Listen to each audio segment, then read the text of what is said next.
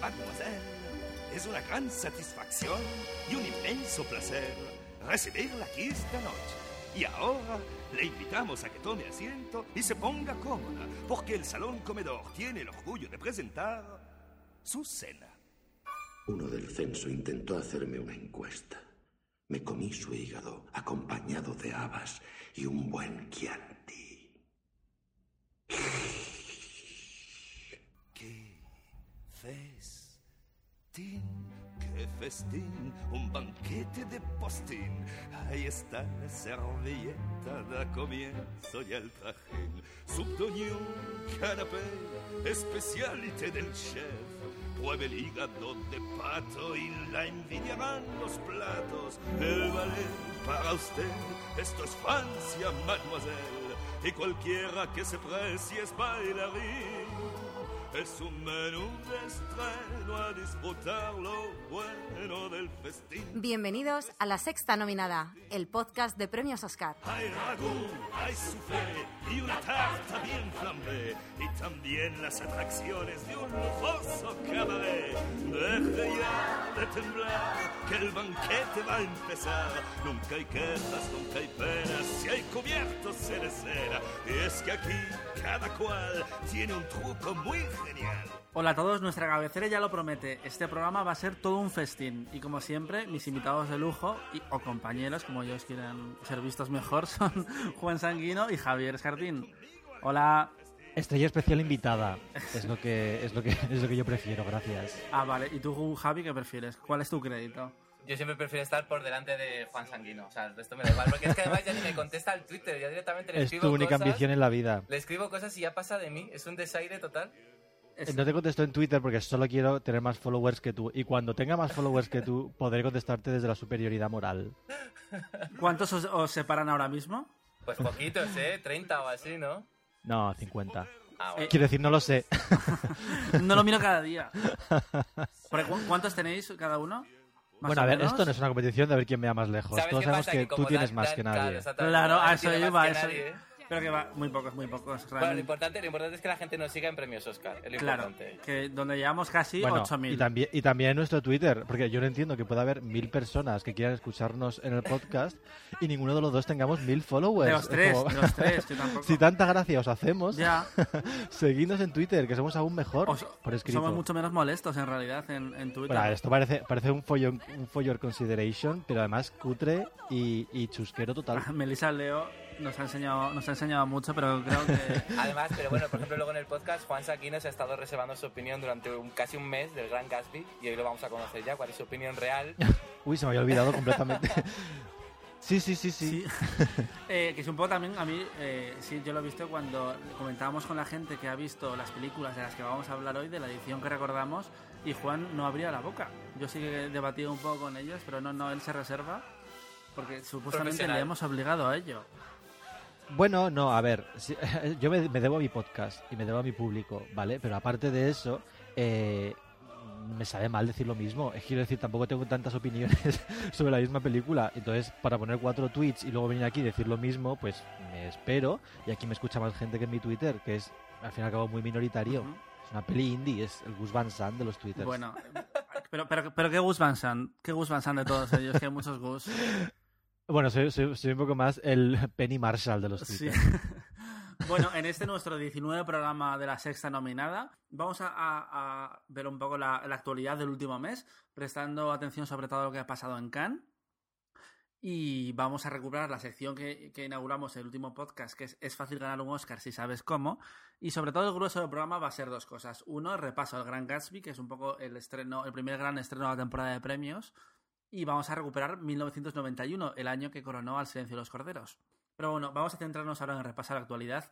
Y es que tenemos nueva palma de oro, Javi. Pues sí, eh, finalmente los sueños de la crítica se cumplieron y La vida de Adele fue la gran ganadora, la película del director Abdelatif Kechiche. Bueno, Muy bien, eh, Javi, ¿qué te puedes una- decir?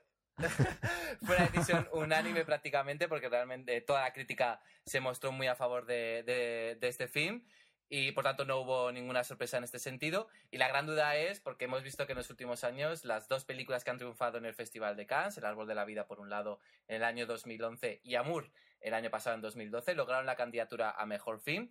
Ahora queda por ver si esta película, de una temática mucho más comprometida que las dos anteriores, logran finalmente pues, a encandilar a los académicos y estar en otras categorías que no sea mejor película no inglesa. Es la gran duda, junto con, pues, por supuesto, el resto de propuestas que ya también suenan para los Oscars, como puede ser Nebraska, del querido Alexander Payne para Daniel Mantilla. Exacto.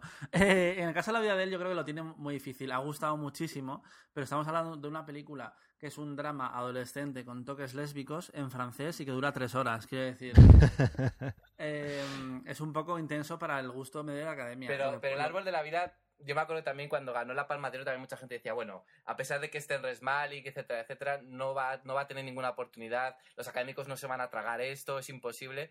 Y luego, si luego fue candidata a mejor película, a mejor director, es verdad que también era norteamericana, no es lo mismo que a lo mejor es una película extranjera. Pero también hemos Y tenido el tenía estrellas. que tenía estrellas, exactamente, Brad Pitt, Jessica Chastain, pero yo creo que puede tener una oportunidad. A lo menos quizá no mejor película, pero a lo mejor en mejor actriz, en mejor guion. Yo no sé si, luego lo comentaremos más, más, más a fondo cuando hablemos de los Oscars del 91, pero no sé si nos hemos dado cuenta de que a Hollywood no le interesan las lesbianas.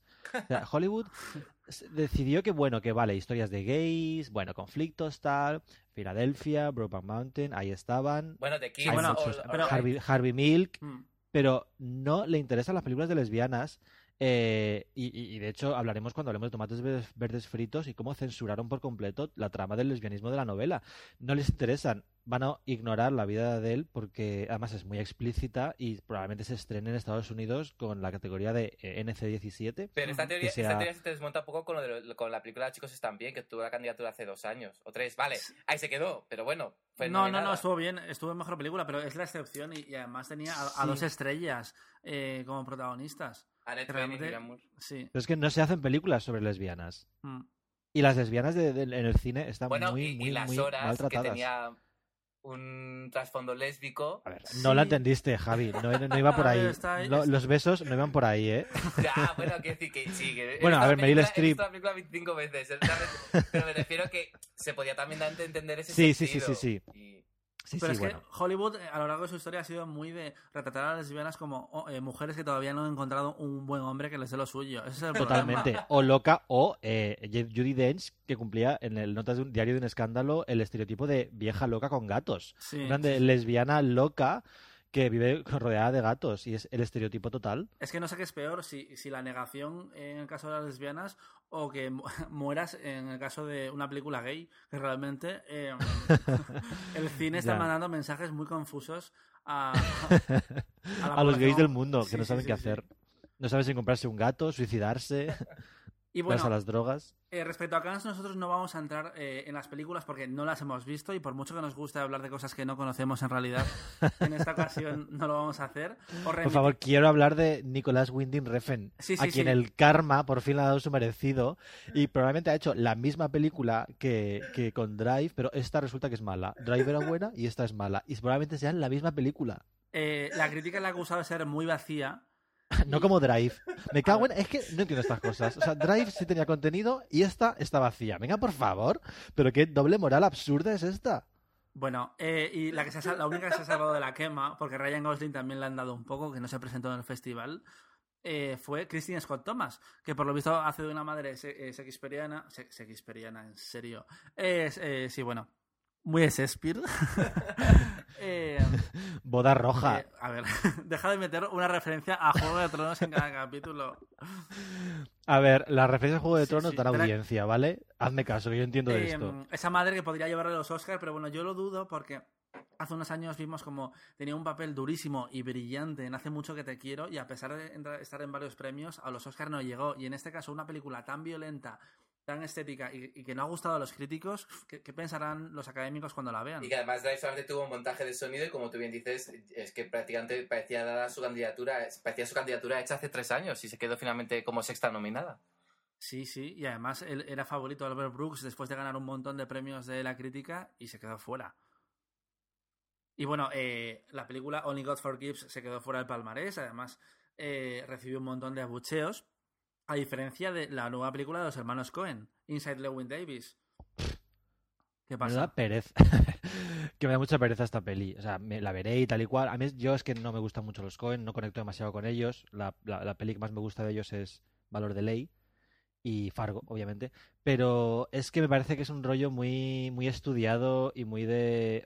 Es que es cine indie de manual. Pero bueno, hablo solamente por el tráiler, ¿eh? son prejuicios puros y duros. Y Carey Mulligan, a ver cuándo se anima a hacer un protagonista y jugarse un poquito el cuello. Porque es muy cómodo, Carey Mulligan, hacer de la chica de la peli durante cinco años, que así si la peli fracasa, tú a ti no te salpica la mierda. Sin embargo, si la película tiene éxito, tú te llevas todo el prestigio. Un poquito más de riesgo, Cari. En eso estoy de acuerdo, pero eh, discrepo con lo de los hermanos Cohen porque no creo que ellos eh, hagan la típica película indie. A pesar que a mí, por ejemplo, un tipo serio o Barton Fink, luego lo comentaré, no, no conectan conmigo.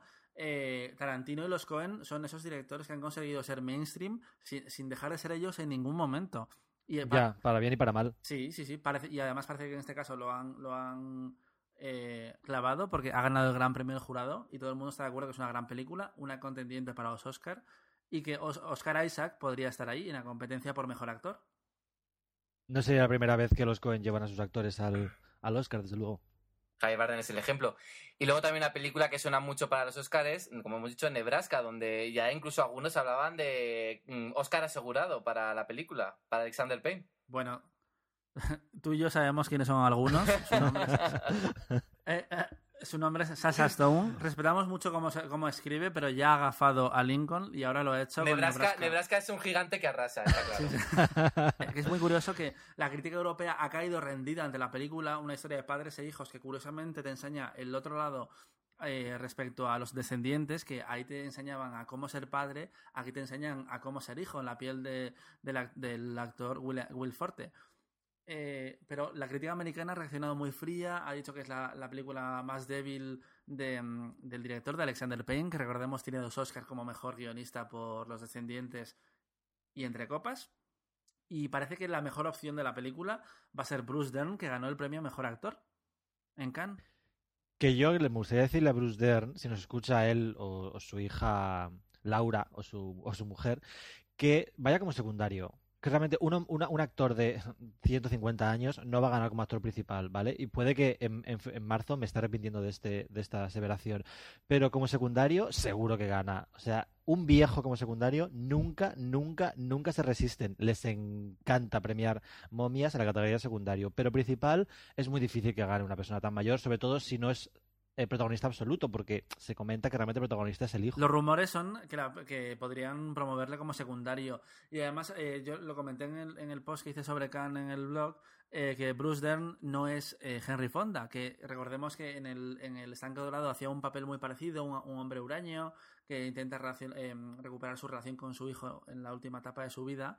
No es una superestrella. Bruce Dern es un actor de carácter que solo ha estado nominado una vez y que no, no tiene el titular que sí tenía, por ejemplo, Henry Fonda, que ganó el Oscar meses antes de morirse. Y otra película que también ha pasado por Cannes y que ha tenido eh, críticas diferentes en Estados Unidos y en Europa es una película muy de las nuestras, como es Fruitvale Station, el nuevo drama protagonizado por Octavia Spencer, que pertenece además al género favorito de Dani, que es drama racista. A ver, me, me gusta mucho. Y encima combina drama racista y juicios, que es lo mejor que ya le puede pasar a Dani, que es su otro género favorito. Eh, a ver, pero me encanta cómo has vendido la película como si fuese el nuevo vehículo estelar de Octavia Spencer. Que lo es. Que, por cierto, Octavia Spencer tiene 33 años, Mm. que es una cosa que no puedo entender. O sea, no puedo. 33 años. 33 años. Madre mía, yo echaba 50. Bueno, Ya. no. No, pero a ver, es, esta realmente tiene, tiene buena piel, ¿vale? Sí. Pero eh, hay algo que te dice que ya ha estado ahí, ¿vale? Que ya ha vivido. No sé, eh, hay algo que te... Es que por eso me fascina mucho más ahora esa standing ovation que le hicieron cuando ganó el Oscar, como si fuera mm, Hattie McDaniel. A ver, Joder, era maravillosa. una- una- una chica de 30 años que gana el Oscar con su primera nominación no se merece un standing ovation. Ya, pero a ver, es negra y joder. Es, ne- es negra y habla mal. Y se pusieron de, le aplaudieron porque les daba pena. Y a mí esas cosas me parecen muy no, no, no, no, condescendientes. no. Ay, me parece que es un poco excesivo. Eh, no estamos hablando de la protagonista de Precious. Eh, Octavia Spencer, aunque no lo parezca, llevaba muchos años trabajando. Quiero decir que no era, no era novata. No voy a decir que Hollywood le debía un Oscar porque no es así. Pero, pero, pero realmente es- estaba francamente bien y a mí me pareció un Oscar muy justo. Y, mm, y que además ella había estado muy, muy eh, involucrada en el proyecto de, de, de Help, porque era de su amigo, de Tate Taylor. No sé, me encanta ella y la película. Juan, eh, tienes toda la razón. O sea, no, no, no se concibe. Igual que, por ejemplo, se levantaron el año pasado para aplaudir a Jennifer Ya. Lawrence. Es que yo realmente estas cosas Es no incómodo, las es incómodo, es incómodo de ver. ¿eh?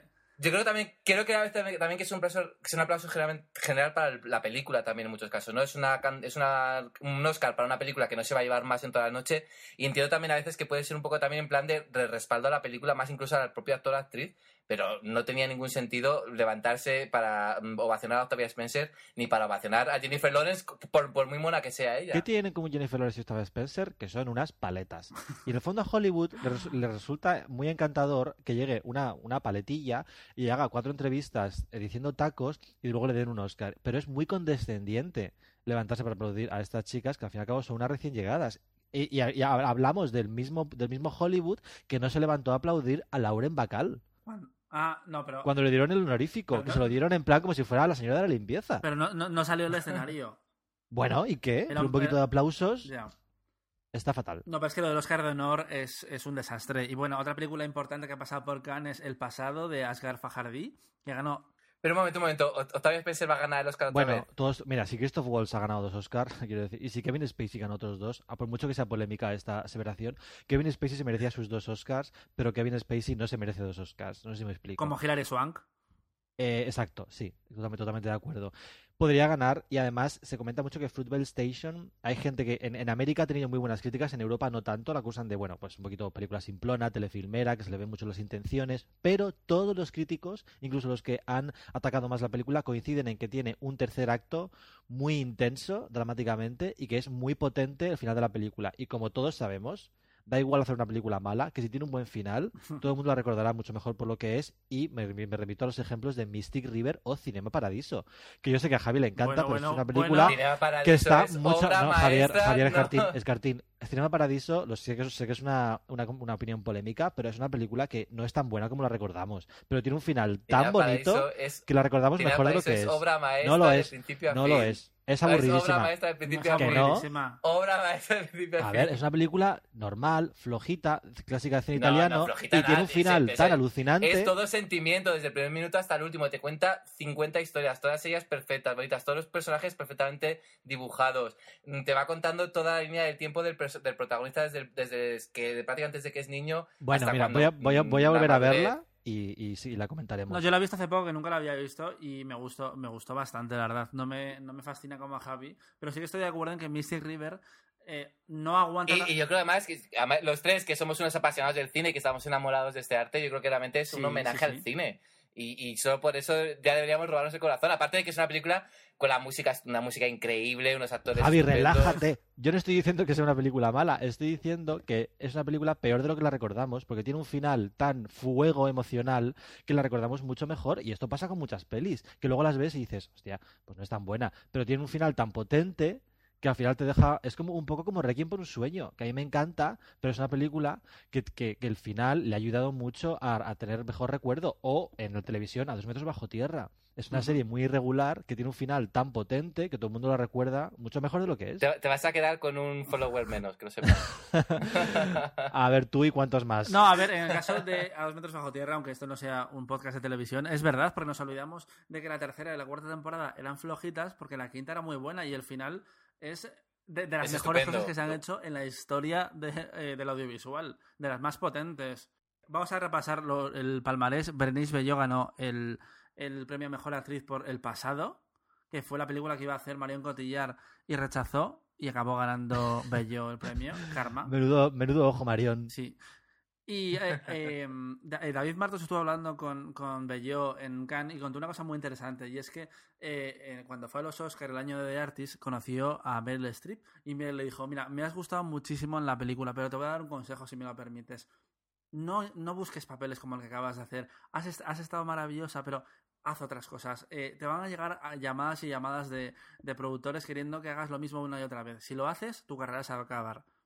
Y realmente me pareció un consejo muy, muy chulo y dije, esto lo, hay que contarlo en el podcast porque está muy bien. Sí, y hablando, y ya que estás hablando de otros podcasts, eh, vamos a, decir que si queréis más información sobre lo que yo te diga, uy, perdón, sobre Joder. podéis escuchar el podcast de lo que yo te diga con ah, Emilio Domenech, que estuvo en Cannes y que vio todas las pelis. Él sí es de esos críticos que ve todas las películas. Y con eh, la siempre maravillosa eh, Mari Carmen Rodríguez. Mari Carmen Rodríguez, la, la pelirroja de, de los podcasts, la Jessica Chastain de los podcasts, que, que están ahí y que dan una información mucho más eh, interesante que nosotros. Sí que después de todo no hemos visto las películas. Y, con- y lo de Khan vamos a, a- a cerrarlo con un comentario que ha pedido el pueblo y es que Juan Sanguino pida perdón por su comentario contra Michael Douglas. Sobre... ah, Pero qué cabrones. Ay, no, luego hay que censurar esto. Eh, a ver, sí, lo siento. No he visto todavía Virgen de Candelabra, ¿vale? Pero sí es cierto que no confiaba para nada en las posibilidades dramáticas de Michael Douglas interpretando al pianista Liberace con tanta lentejuela y tanta sombra de ojos, pero las críticas son arrolladoras y, y de hecho la crítica se lamenta de que la película no se haya estrenado en, en cine. Es un poco una lección para todos, es decir, la, la película se, se rodó para cine, pero no se estrenó en cine porque no se sabía qué hacer con ella, era una patata caliente en Hollywood, no se sabía cómo estrenar la película y no se sabía cómo iba a reaccionar el público y las asociaciones más conservadoras respecto a el- el- el- la, la historia que cuenta. Y al final acabó saliendo en cable, en HBO, y resulta que a lo mejor estaríamos hablando del segundo Oscar de Michael Douglas, hablando de actores que no se merecen dos Oscars, eh, como, como Liberace.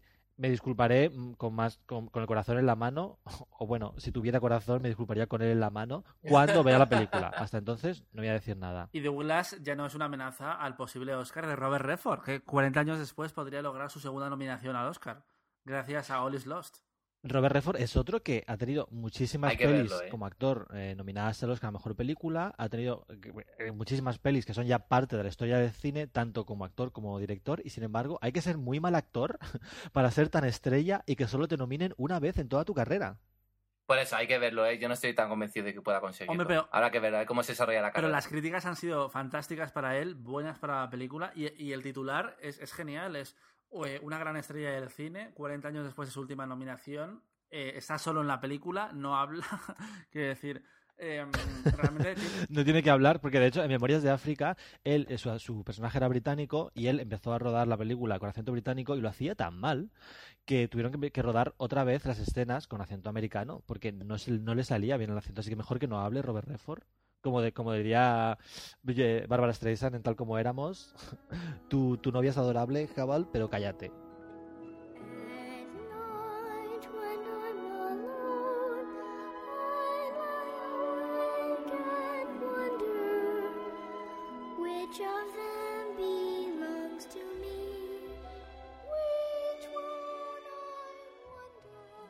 Ahora sí vamos a comentar los trailers, porque durante el último mes los, los estudios ya han soltado eh, las primeras imágenes de sus películas y la carrera poco a poco está avanzando. ¿Habéis visto el trailer de Capitán Phillips de Paul Greengrass? Sí, y es la mejor película del año. O sea, el tráiler de Capitán Phillips me parece alucinante porque además me da la impresión, puede que no, pero me da la impresión de que solo te cuenta a lo mejor los primeros 30 minutos de peli. Te, te cuenta el planteamiento y ya es brutal a nivel eh, dramático, de tensión, eh, se, se ve que está dirigida con muchísima, con muchísima fuerza y Tom Hanks parece que vuelve a lo que mejor sabe hacer. Sí, em, bueno, es la película que lleva al cine el secuestro de un barco por parte de, de piratas somalíes. No vamos a contar más cosas, porque tampoco hay que entrar en spoiler, ya que el tráiler no lo hace por una vez, no lo vamos a hacer nosotros.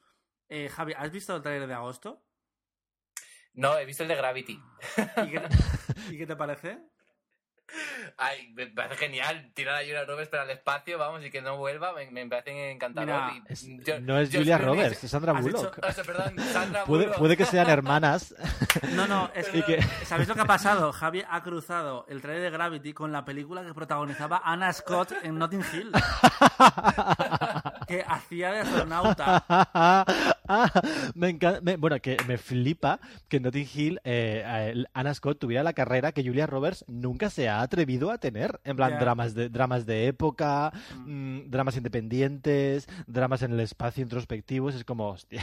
Y todos con pelucas diferentes, que es lo que, lo que hace que sea diferente personaje. Yo la quiero a Julia Roberts, pero es que de imaginarme hablando con acento británico me dan ganas de... de- Bueno, ella, ella ya hacía acento irlandés en Mary Reilly Mm. y lo hacía fatal, porque ella se lo olvidaba Entonces hacía acento americano y de repente hacía ay, ay, de vez en cuando sin venir para nada a cuento y era como muy incómodo de ver. Bueno, Javi no nos ha contado. Bueno, volviendo, volviendo, volviendo a Gravity, eh, que sí, protagonizada por Sandra Bullock, no me creo, como bien decía también Juan Sanguino vía Twitter, cuando lo seguía, claro, que Josh Clooney como astronauta, no, o sea, es que no... A ver, el realmente problema es quizá creo- que Sandra, creo que Sandra la- Bullock haya, haya pasado los exámenes.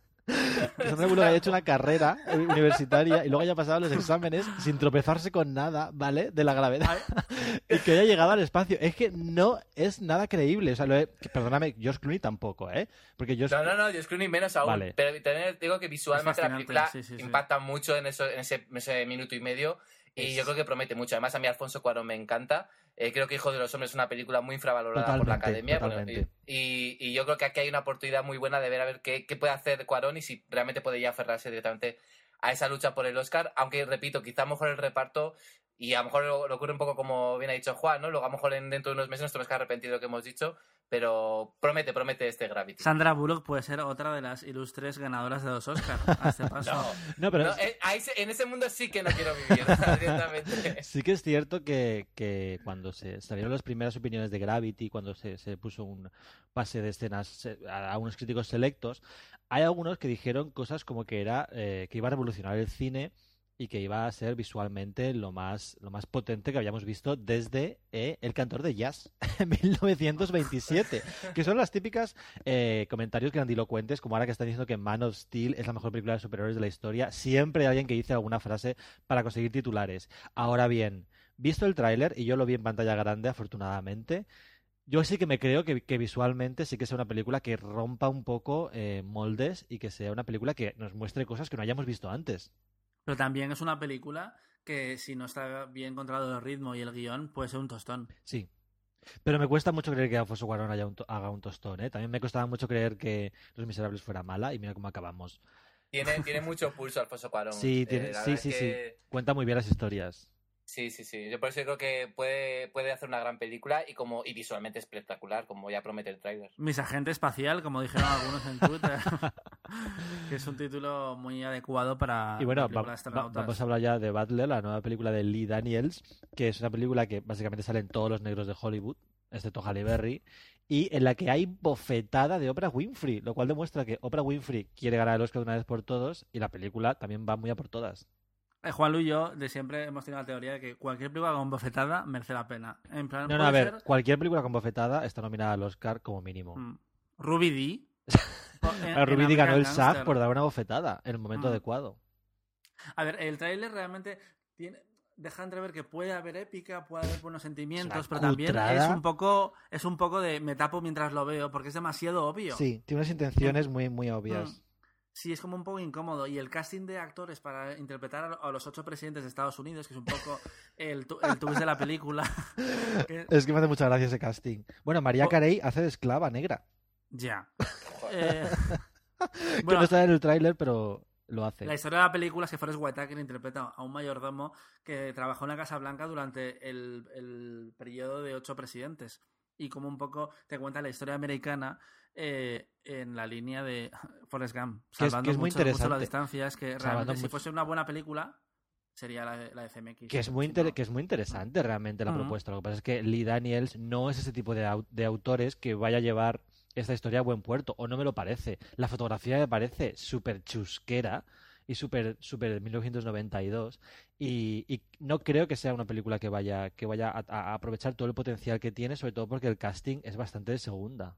Y bueno, hablando de agosto, que el casting es desde luego de primera, con Meryl Streep, Julia Roberts, eh, Iwan McGregor, Sam Shepard y mucha más gente. Eh, Ajá. la obra de teatro es espectacular, pero el tráiler es- nos deja un poco a medias. Tiene algún buen momento. Es que el director de Agosto es un director eh, básicamente televisivo. Ha hecho capítulos de. El em, ala oeste, Shameless.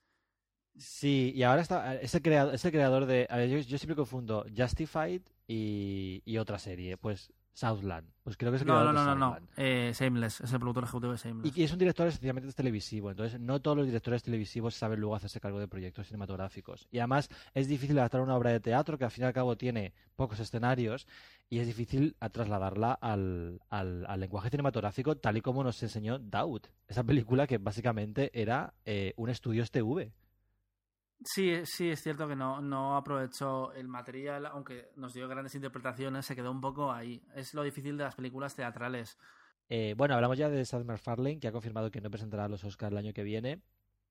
Eh, mira, es lo, es- es- lo que hay. Debió, aca- debió acabar muy cansado, pero ¿quién nos dice que no va a volver en el futuro? A mí me gustaría comentar el cambio de normas de la Academia que, que ha afectado a la categoría de Mejor Película de Animación.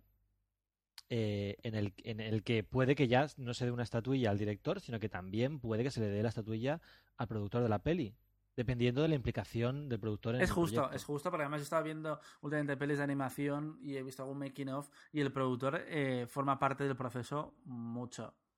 Así que realmente quizás es justo que como en las películas de acción real también, también se ha reconocido las de animación. ¿Y qué os parece el cambio, que yo creo que es el más significativo de todos, de que a partir de ahora todos los académicos van a poder votar en todas las categorías? Porque es verdad que el año pasado ya hubo un anticipo, hubo una avanzadilla, donde ya todos los académicos, los casi 6.000 académicos podían votar a los cortometrajes, pero ya incluso desde este año, además de los cortos, también van a poder votar en mejor película de habla no inglesa. ¿Cuánta, cómo, ¿Cuánto hubiera cambiado el resultado en algunos años si se hubiera dado esta circunstancia? Muchísimo. Pues pregun- pregúntaselo a Jean-Pierre Jeunet, que te, te dirá que bastante. O Guillermo del Toro. Yo es que hasta, no sé hasta qué punto es justo, evidentemente. No lo es. Lo normal es que cuando cuanto más gente vote, no supuestamente Mm. más, eh, más democrático es. Pero realmente yo en esta categoría tan sensible no sé si realmente eh, esta democratización es buena para la categoría. Bueno, lo importante es que el proceso de nominaciones se mantiene exactamente igual, así que eh, toda la academia solo votará cuando se decida el ganador, que se les mandará los cinco DVDs con las películas y entonces decidirán. Exacto, habrá primero Mm. un corte de las, de las 70 películas aproximadamente que se envíen. Habrá uno- un comité seleccionado, como siempre ha sucedido, que verá las 70 películas, elegirá nueve Ujú.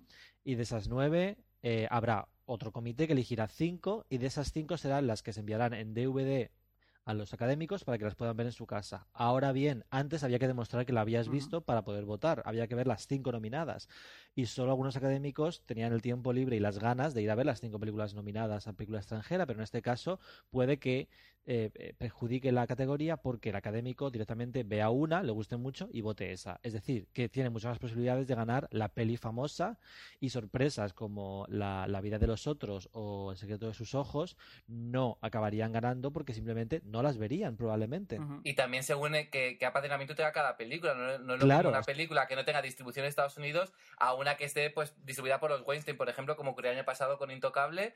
Eh, o que, bueno, que realmente luego no pasó el corte siquiera, por tanto no había tenido la posibilidad de competir. Pero es decir, que si, si luego además eh, Sony o la Weinstein te, te, te- hacen desembarcar en Estados Unidos, vas a tener una campaña promocional mucho mayor que otras películas que van solas. Sí, sí, sí, sí, básicamente va a ser un poco concurso de popularidad. Dicho esto, por ejemplo, para Almodóvar es un cambio bueno. Bueno, si- si- siempre y cuando le mande la Academia Española. Y no y, y haga una buena película pero que me refiero a, a que él es muy famoso y esta circunstancia le favorecería en una votación es decir por ejemplo si volver hubiera sido candidata hombre no habría no creo que hubiera ganado pero hubiera tenido más posibilidades Eh, bueno, vamos a pasar de sección y vamos a escuchar eh, otro temazo de La Bella y la Bestia, Belle. Little town, it's a quiet village. Every day, like the one before. Little town full of little people waking up to say. Bonjour Bonjour! Bonjour There goes the baker with his tray like always. The same old bread and rolls to sell. Every morning just the same since the morning that we came to this poor provincial town. Good morning, Belle. Morning, monsieur. Where are you off to? The bookshop. I just finished the most wonderful story about a beanstalk and an ogre and That's a. nice. Marie! The baguettes! Hurry up! Look, there she goes, the girl is strange, no question. Dazed and distracted, can't you tell? Never part of any crowd, Cause her head's upon some cloud. No denying she's a funny girl, that girl. Bonjour. Good day. How is your family? Bonjour. Good day. How is your wife? I need six eggs. Attention. There must be more than this provincial life. Bueno, ha llegado el momento más esperado del programa y es que vamos a analizar los Oscars del 91. Esos que coronaron al Silencio de los Corderos como la mejor película del año. ¿Qué os parece así la cosecha en general de este, de este año de cine? Pues yo pienso que es un buen año, uno de los mejores de, los 90. Sí es cierto que hay que tener en cuenta que los Oscar, eh, que no siempre los años en Hollywood son grandes años, hay años flojos, como puede ser el 2011 o como pudo ser el 89 y de ahí que haya la ganadora que las ganadoras que hubo. No pasa nada hay años que son fantásticos en los que hay cuatro posibles ganadoras y cuatro dignas ganadoras y yo creo que el 91 es una cosecha muy interesante y, la y sobre todo me interesa mucho cómo reaccionaron los Oscars ante este año de, de, de- de peli. Antes de empezar a comentarlo, hay que recordar, parece una tontería, pero no lo es. Hay que recordar que en el 1991 Harvey Weinstein no producía películas o no distribuía películas y eh, las campañas promocionales no eran lo que son ahora. Por ejemplo, Silencio de los Corderos tuvo una campaña promocional que costó 200 mil dólares, que es aproximadamente lo que, lo que se gastan vestidos Jessica Chastain en hacer eh, las entrevistas ahora mismo. Eh, recordemos, por ejemplo, que el Oscar de, de Daniel Day-Lewis por de Pozos de Ambición costó 3 millones de dólares en, en campaña de promoción. Y es otro, es otro funcionamiento, es otro momento, es, es otro Hollywood y es otra academia, básicamente porque probablemente el 50% de los académicos que votaron este año ya están muertos. Eh, a mí me gustaría. A ver, es verdad, hace, hace 24 años de esto ya, 23. A mí me gustaría contar una teoría que no sé si os interesa que la cuente. Venga, cuéntala. Claro. Yo tengo una teoría, lo voy a hacer igualmente. Eh, yo tengo la teoría de que la década de los... Total, como luego edita él el Claro. podcast. Exacto, luego puedo quitaros a vosotros y dejarme a mí solo todo el rato, con canciones de fondo de La Bella y la Bestia. Eh, yo tengo la teoría de que la, la- la- la- la década de los 2000, cinematográficamente hablando, realmente empezó en el 99, ¿vale? O sea, en cuanto a temática, la- las historias que se contaban y sobre todo cómo se contaban. Magnolia es muy película indie de los 2000, Matrix, eh, American Beauty, un poco la- el, Estados Unidos de los suburbios y tal y cual. Es un poco, yo tengo esa impresión de que el cine de los 2000 empezó en el 99 realmente, Memento, etcétera, etcétera. El Club de la Lucha. Y tengo la misma teoría respecto a los 90 con el 91. O sea, yo creo que el 91 es un buen año para ver cómo es el cine de los 90. O sea, las, las películas del, del 1990 no tienen nada que ver. Tenemos Bailando con Lobos, que es una película muy ochentera. Tenemos uno de los nuestros, que es una película muy setentera, y son películas un poco que aún arrastraban la influencia del cine de la década anterior. Sin embargo, en el 91 es como un nuevo comienzo. Tenemos El silencio de los corderos, que luego lo comentaremos, definió para siempre el género del- de los thrillers, de los psicothrillers. Todas las películas de psicothrillers son una copia de Silencio de los corderos, y no hay una película anterior a Silencio de los corderos que sea igual que Silencio de los corderos. Es una película absolutamente pionera en muchísimos aspectos. Tenemos el cine de animación, La Bella y la Bestia, que, que marcó un poco la pauta del cine Disney de los 90 y aún hoy en día sigue siendo extremadamente influyente. Y tenemos el cine femenino con Thelma y Louise, que también en los 90 eh, eh, dio, un, dio, dio, dio un subidón a nivel... Hubo mucho más, muchas más películas femeninas en los 90 que en los 80. Entonces yo creo que el 91, eh, digamos que conceptualmente empieza un poco realmente la década de los 90 cinematográficamente, porque también está eh, JFK, el, el, el- thriller político, y también estaba Los chicos del barrio, que es un poco como el cine de af- afroamericano. Social. empezó a... Sí, empezó a, a destacar. Entonces, tenemos aquí, digamos, arquetipos de películas muy, muy, muy, muy diferentes entre sí que marcarían la pauta para la siguiente década en Hollywood. Y el drama para señoras que marcaba el príncipe de las mareas. Total. Eh, Juan, debo reconocer que me ha gustado mucho tu, tu síntesis de este, de este año. Gracias. Y acertado, Eh, ¿eh? ha Yo parecido, ha parecido muy espontáneo, nada preparado. No, no, no, a ver, yo tengo yo, perdona, pero yo cuando hago la sexta nominada tengo un cuadernito que yo tomo notas, ¿eh? Ya, yo tengo uno que se llama guion, así que... eh, claro. A ver, me encanta como en todos los podcasts hay un momento en el que Dani nos recuerda que el guion lo escribe él y que Javi y yo solo estamos aquí para hacer el idiota y que podría cambiarnos perfectamente de un momento a otro. Es que me acabo de sentir muy amenazado por, por ese resumen, ¿vale? Pero ha estado muy bien. Que nos vas a dejar, nos has dejado, vamos. Sí, sí, sí, Gracias. Sí, sí, me ha gustado mucho. a, ver, me ha a ver cómo lo mucho. superamos ahora. Pues espero que nos superemos con el repaso a las películas más importantes del año y la primera de ellas es Bugsy, Que sea un poco como el, el aviador, ¿no? De, aquel, de, de ese año. Totalmente. pero mucho peor. Bueno, mucho peor, menos interesante. Porque realmente la historia que hay detrás de Bugsy está bien, que es em, pues el relato de un, un mafioso muy particular y que acabó siendo clave en la construcción de- del casino que es hoy el Flamingo. Pero la película no me parece particularmente interesante, me da la impresión de que ya la he visto antes y, me deja un poco así indiferente. Y fue la película más nominada del año con 10 con 10 candidaturas. Y fue la película que demuestra que los Globos de Oro no se enteran de nada, porque acabó ganando el Globo de Oro la mejor película dramática, compitiendo con eh, pues eh, Thelma y Luis, de los corderos, JFK, etcétera, etcétera. Que hay que tener los globos gordos para darle el, el- premio a Bugsy y y ganar, sin embargo, mejor director Oliver Stone, que ya había ganado con. Nació el 4 de julio y, Exacto. y Platoon probablemente. Warren Beatty, que es otro, otro director que ya prácticamente está fuera de juego de... No, pero porque él quiere realmente. Yo creo que está, está con Annette Bening, que precisamente la conoció en esta película, y, y se están dedicando pues a lo suyo. ¿Y qué es lo Ah, suyo? ah, A int- intentar gane el operarse. Oscar. A operarse. A ver, eh, la cara en una locura. Creo que estamos, no sé si somos conscientes de que, de que mm, Don Warren Beatty tiene 13 nominaciones al Oscar. U- más o menos, una más, una menos. Es claramente el George Clooney de, de su generación. Totalmente. Y, mm, y recordemos que es el hermano de Shirley MacLaine, hermanastro, y que durante los 70, 80 y 60 se lo fue tirando todo hasta que de repente conoció a Annette Bening y, y le calmó, dejó de hacer cine progresivamente, eh, dejó de salir en todos los periódicos y nos perdimos un actor que era solvente, tenía carisma, pero que tampoco era tan... Pero, tan- pero, pero en sí la película, ¿qué os pareció? Porque yo la vi hacía muchos años, pero realmente a mí me pareció, bueno, larguísima, eran dos horas y media casi, ¿no? Y, y a mí Ay, muy tú- plana ay, pobre, y pobre muy Javi, aburrida. pobre Javi, vio la, vio la edición extendida. Sí, Con esas películas tan antiguas hay que tener mucho cuidado porque siempre hay ediciones extendidas y si no que se lo digan a Oliver Pero no, Stone tampoco- los tampoco- 200 minutos que dura JFK. Pero tampoco había tanta diferencia, ¿no? Entre una y otra. 20, mi- 20 minutos de nuestra vida que ganamos respecto a ti. Javi. Exacto, se notan, se notan. No, a ver, en, en- en un- en una, en una película de dos horas, que eh, dos horas 20 lo, lo puede cambiar todo. O sea, son 20 minutos que puede hacer que la película pierda mucho o gane mucho. Eh, yo creo que Warren Beatty, además, que sus, sus últimas apariciones se- ah, son apariciones de el marido de Annette Bening, Sí, que total. realmente ya él cuando aparece es acompañado de su mujer a las entregas de premios y estrenos.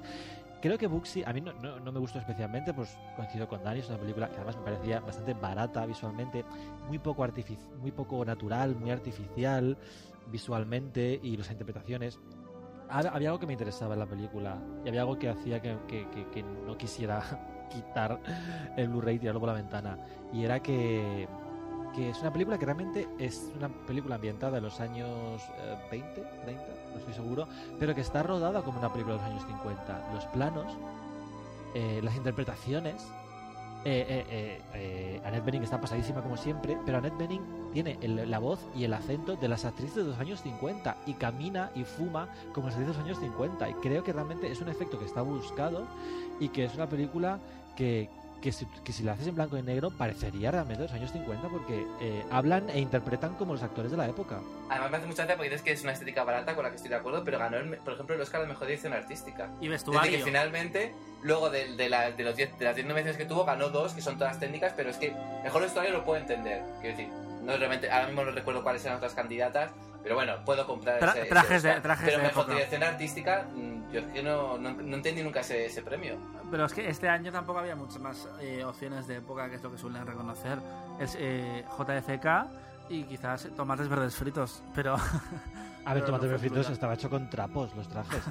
Pero no, yo creo que, que sí es cierto que en el momento quizá sí lucía más, mm, más lujosa. Mm. Y hay, yo, hay que tener en cuenta una cosa en toda, eh, en, toda esta, en toda esta edición y es que El Silencio de los Corderos no partía como favorita cuando salieron las nominaciones. De hecho, por eso solamente tenía cinco nominaciones. Si El Silencio de los Corderos se hubiera sabido que iba a ser la gran ganadora, Silencio de los Corderos habría estado nominada en fotografía, en música y en Mm. dirección artística, porque la dirección artística de Silencio de los Corderos es fantástica, ha envejecido muy bien y todos los escenarios eh, de, de los encuentros entre Clarice Sterling y Aníbal Lecter son estupendamente elegidos y, y- y- y diseñados por el director artístico. Luego lo comentaremos, pero a mí me llama mucho la atención que El silencio de los corderos ha aguantado el paso del tiempo increíblemente bien. Es del 91, pero si me dicen que con algunos pequeños ajustes es de hace 5 años, casi me lo creo. A diferencia, Sí, sí. por ejemplo, de Mejor Imposible, que la vi hace poco y parecía rodada en 1981. Claro, es que cuando, cuando, yo, cuando yo empecé a ver pelis y tal y cual, empecé a interesar por el cine, yo realmente no sabía lo que era la fotografía. Cuando la gente decía, ¿qué fotografía tan bonita? Decía, ajá. O sea, yo no sabía a qué se referían. Y cuando empecé a, a- a ver más pelis tal y cual, realmente la fotografía te puede convertir en una película en atemporal o, eh, eh, o una mala fotografía puede hacer que la película a los dos años ya esté pasada de moda y ya luzca cutre. Hablando de fotografías, eh, quiero recordar que tuviste una pequeña polémica en Twitter con Ramón Rey sobre, sobre la fotografía de, de la siguiente película que vamos a comentar, JFK. La fotografía de JFK eh, a mí me parece cuestionable en ciertas escenas porque es una película que tiene- crea diferentes tonos, diferentes ambientes y la- las escenas en, la- en el eh, despacho de Kevin Costner están fotografiadas en color sepia. Y Ramón Rey decía que no, lo negaba, decía que no, que me lo había inventado yo, como si yo no estuviera viendo el Blu-ray en ese momento en mi casa. Entonces hice una captura para que lo viera. A mí es que, claro, o sea, a lo mejor en el 91 la, el- el- el- la fotografía color sepia eh, era, muy, era muy vanguardia, pero ha envejecido mal. Sí es cierto que con el- la, la restauración digital que tiene el Blu-ray parece que está rodada también actu- en la actualidad, porque es una película que está muy bien rodada y tiene probablemente el mejor montaje que he visto en toda mi vida. Ganó los Oscar a mejor montaje y mejor fotografía, precisamente. Y es que, sobre todo, es eso. Uno de los grandes méritos de JFK, aparte de que, eh, de que te cuenta una historia muy importante de- de- de- pasado de Estados Unidos, es que te enteras de lo que está pasando. Al principio tú crees, no sabes quién está en pantalla, por qué, qué están haciendo. Pero Bueno, y con, el, al con el cabo de- principio, con el principio, decir los primeros 100 minutos. Claro, claro, es lo que pasa con las películas de, de 200, que realmente está muy bien contada y está todo muy bien metido, está eh, todo dura lo justo y en ningún momento se hace una película larga, tiene muchísimo ritmo para, para lo que es, que no deja de ser una reconstrucción histórica y, y funciona muy bien. Y llama la atención que una película tan, tan seria, tan sobria como esta, fue incluida por eh, J. Bayona, el director del Orfanato, en el especial de Cine Cebolla que hizo Javier Navío para, una vez más, lo que yo te diga. Dijo que el discurso que, decía al final eh, Kevin Costner eh, le había hecho llorar. Y realmente es muy emocionante. Es que es un gran discurso y además Kevin Costner no, no, no, estaba, no estaba previsto que su personaje llorase en ese discurso, pero él llora de verdad. Quiero decir, no creo que Kevin Costner sepa llorar si no es de verdad. No creo que él sepa hacerlo interpretando, ¿vale? No es tan buen actor. Pero sí es cierto que es creíble, es solvente en esta película. eh, y para ser la estrella absoluta que era en aquel momento, que además llevaba tres años consecutivos con películas nominadas, en el 89 estuvo con eh, Campo, de, Campo de Sueños, se llamaba, Sí, la sí. película que estuvo nominada. En el 90 ganó como director y como eh, productor por el Bailando con Lobos y estuvo nominado como actor. Y en el 91 JFK. Eh, bueno, y en el 92 tuvo la sexta nominada de... Un Mundo eh, Perfecto. El. No, Ah, el guardaespaldas. El Mundo Perfecto es del 93. Ah, vale. Eh, que por cierto, eh, eh, que, que Kevin Costner está fantástico y él se aprendió la, el, el- el monólogo, es un monólogo en plan de 25 minutos. Se lo aprendió de memoria, ensayando con su madre en la piscina. Eh, y cuando llegó al rodaje le dijo Oliver Stone, a ver, que esto no, lo- rodamos del tirón, esto lo rodamos en varios trozos, que es muy largo. Y dijo Kevin, no, no, no, no, no. Para que haya buen timing dramático, para que haya para que se cree un buen, buen tono y un buen, eh, un buen ambiente dramático en la escena, hay que rodarlo todo seguido. Y rodó todo el monólogo de seguido y claro, el efecto es brutal. A mí me resulta muy interesante la relación entre director y actor cuando eh, el protagonista de una película es una persona que también dirige cine. Es como, ¿dó- Ujú. ¿dónde pones el límite de tus funciones? Eh, ¿Hasta qué punto puedes hablar? ¿Puedes de- decir tus opiniones? Y... Sobre todo alguien como Oliver Stone. Eh, Sí, sí, sí, con, con ese carácter. Y mm, es una película interesante también porque eh, abrió muchas heridas, porque no dudó en acusar a parte de la CIA y también a muchos homosexuales, que curiosamente el 91 fue un año muy intenso porque estaban en llamas las organizaciones de gays y lesbianas. En este caso, porque mm, en JFK eh, dejaban entrever que un pequeño lobby gay hacía- había sido uno de los responsables que habían terminado con la vida del mayor héroe norteamericano en la historia desde, desde Lincoln. Sí, básicamente es un poco rollo de gays que hacían orgías y luego, después o antes, planificaban matar al presidente de Estados Unidos. Eh, realmente yo puedo entender eh, la, ira del- de, los, eh, de las asociaciones gays en Hollywood porque es otra época y aunque ahora estamos muy acostumbrados a pues que cualquier actor que se precie ha hecho de gay en algún momento y ha ganado o ha estado nominado al Oscar por ello y le han aplaudido mucho porque tiene mucho mérito hacer de gay, ya ves tú. Eh, y sigue siendo el conflicto en Hollywood, es decir, ser los gays no están vistos de forma natural en Hollywood apenas, solamente en las comedias. Es decir, si hay un personaje gay, su conflicto será que es gay. Es decir, no será un personaje independiente de que aparte, que a lo mejor tiene un conflicto y aparte luego se acuesta con hombres. Aún eso, esa, esa naturalización es como las relaciones entre hombres eh, y mujeres de diferentes razas. Es decir, si hay un- una, una mujer blanca con un hombre negro, ese será el conflicto de la película. No vamos a ver un drama romántico interracial. Todavía no existe. Solo guardaespaldas. Es que volvemos a ver un poquito como pasó con Ar como pasó con Argo este año, es decir, realmente las películas no tienen no están obligadas a reflejar la realidad eh, mimética de lo que de lo que ocurrió en, en- en la- en el mundo real. Es decir, Bueno, pues JFK te la venden mucho como, pues- como la verdad absoluta, Javi. JFK te la venden como un docudrama que es Mm. más documental que, que- que película. pero a lo mejor realmente es una venta falsa, quiero decir, realmente al final te está contando, nunca vamos a saber realmente también qué ocurrió ahí. O sea, es decir, por mucho que la película te cuente, te, te exponga unos hechos y tú relaciones causa-efecto, pero luego la película al final te está contando una historia a partir de un hecho real y una interpretación. Aunque tenga ese tinte de documental que, que- que evidentemente también engrandecía la película. Pero ya está, o sea, no- es como algo. Hay cosas que seguramente pasaron y otras que no. Personajes que están muy bien dibujados y otras que, ni- que- ni siquiera existieron. Pero, eh, no, tampoco hay que buscar ese, ese trasfondo real de la película. Pero yo creo que es diferente porque en este caso estamos hablando de un epi- episodio traumático para Estados Unidos y que realmente eh, es el asesinato de un presidente. Y lo de Arco era como más, más divertido. De hecho, eh, tiene una parte muy, muy lúdica. JFK es una película muy seria y que la gente se tomó muy, muy a pecho. Mismamente, Jack Valenti, que era el presidente de, la Motion Picture, bueno, sí, la asociación de películas que determina la censura y que tiene un poco opinión sobre todo, cuando pasó el, estreno de la cinta, escribió una carta a Oliver Stone diciéndole que su, que su cinta era una monstruosa charada llena de lunáticas acusaciones. Sí, es que es un poco muy teoría de la conspiración, la peli. Y, y yo puedo, puedo, puedo, puedo ver las intenciones de Oliver Stone, pero es que te la venden mucho como un docudrama. Es que, un- es que un poco más y, y- y nos hacen creer que Kevin Costner realmente era el abogado que, que- buscaba, era el fiscal del distrito. Está muy vendida como la verdad absoluta. Y es curioso que habéis de algo porque yo también me apunté por aquí que me recordó un poco algo en cuanto a- al, al rollo de thriller político eh, eh, la, forma de rodar, la forma de contar la historia. Me, me- me recordó un poquito. Creo que Ben Affleck se considera que Clint Eastwood es una influencia para él, pero creo que también seguro que Ben Affleck vio JFK muchas veces eh, mientras preparaba algo. Y, y a ver, el problema que yo tengo es que yo me lo creo todo. O sea, si yo lo veo en una película, ya me lo creo. Y es el problema que soy muy ingenuo. Es como cuando decían, no, es que en, en Argo eh, no, no, no, no persiguieron, eh, la policía no persiguió el avión. Pero si está en la película. decía, pero si lo he visto, pero ¿cómo que no la persiguió? Si lo he visto. no puede ser. Es decir, ¿por qué en Brokeback Mountain tú crees que al final eh, Jake Gyllenhaal acaba como acaba? Porque lo ves. Porque si no te ponen la escena, si no te ponen Ya. ese plano de dos segundos, ¿no te lo crees? Es, es la fuerza de las imágenes. Cuando tú ves algo, Mm. automáticamente ya te crees que es cierto. Yo no sabía nada apenas de el asesinato de, de John Fitzgerald Kennedy, excepto lo que vi en el episodio de Mad Men de la segunda temporada.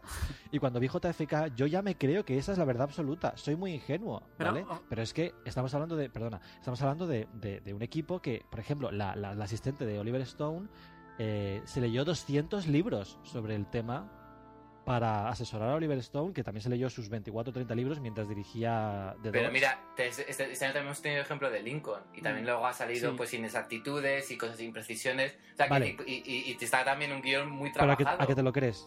A que tú te crees todo lo que se ve en Lincoln. Pero totalmente, claro. está. Es que es mucho más fácil creerse lo que sale en las películas que luego pones a investigar. Ya, es como, es que no me va a leer. Es, mu- es mucho, más, mucho más fácil, claro. Claro, sí, sí. Eh, Juan, Como Erin Brockovich. Cuenta, cuenta la anécdota que me, que me contaste cuando viste la película que me refleja muy bien la intención eh, docudramática, digamos, y no narrativa que tenía Oliver Stone cuando cierto actor le sugirió cambiar la película. Eh, Sí, de hecho eh, es, es- es interesante porque es, ese es un proyecto que, que- que- que Oliver Stone estuvo preparando desde antes de nacido el 4 de julio, justo cuando acabó Platoon.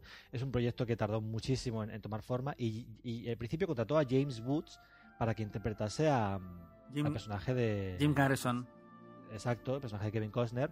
Y James Woods, eh, que también tienes que ser un actor bastante difícil de tratar, empezó a sugerir cambios en el guion, en plan de... ¿Y qué te parece si lo enfocamos más desde el punto de vista de- del héroe, de su vida familiar, su conflicto con su mujer y cómo le afecta toda esta investigación a su vida personal? Entonces Oliver Stone le dijo, mira, he tardado tres años en escribir este guion, no voy a cambiar una coma. Me da igual lo que le pasara al personaje este con su mujer. Está ahí, está ahí para que veamos que era un buen hombre, un padre de familia y que no era mariquita como el malo, ¿vale? para que era un hombre, un hombre blanco heterosexual, decente y, y protestante. Pero no quiero hacer un conflicto sobre el héroe, quiero contar la historia y quiero ser lo más exacto posible. Esto no es sobre el personaje de, de- de Kevin Eh, Costner. esto no, me parece esto no va sobre ti, James. Claro, o sea, no es sobre ti, James, no es para que ganes tú un Oscar, James Woods. Y de hecho, eh, que, eh, Oliver Stone mandó construir una reproducción exacta del despacho oval, tal y como estaba en 1963, que costó 70 mil dólares. Y ese despacho oval sale en la película exactamente 8 segundos en blanco y negro. O sea, lo cual quiere decir mucho, te dice mucho de la implicación absoluta, porque al fin y al cabo eh, James Cameron en Titanic se gastó mucho dinero en porcelana y en oro y en pedrería y en, y en seda y las sábanas nunca habían sido ele- eh, usadas y la vajilla nunca había sido estrenada. No, Pero y- tú lo ves en la película. Y el barco olía a recién pintado, no, no te Y el barco, el barco olía a recién pintado, pero tú ves todo ese dinero en la película. En, en Titanic se ve el dinero en todos los Mm. planos, se ve la porcelana brillando. Sí, sí, sí. Y bueno, donde no hay mucha porcelana, pero hay mucho talento, es en la película que acabó ganando el Oscar y que hizo historia porque acompañó a alguien vuelo sobre el niño de Cuco y sucedió una noche en el Big Five de los Oscar, El silencio de los corderos. ¿Sabe qué aspecto tiene con ese bolso bueno y esos zapatos baratos? Tiene aspecto de hortera. Aspecto de hortera apañada y con cierto gusto. La buena alimentación le ha proporcionado una constitución fuerte, pero solo una generación la separa del hambre. ¿No es cierto, agente Starling? Y ese cutis que quisiera disimular es el típico cutis de una campesina. ¿A qué se dedica su padre? ¿Es minero de carbón? ¿Apesta lámpara de carburo? Sé que era usted una presa fácil para los chicos. Se dejaba sobar en los asientos traseros de los coches, soñando solo con escapar de allí, con ir a donde fuera. Y así fue como llegó hasta el FBI. Adivina muchas cosas. Pero ¿será capaz de dirigir esa gran intuición hacia usted mismo? ¿Qué me contesta? ¿Por qué no se mira a sí mismo y escribe lo que ve? O quizá le da miedo.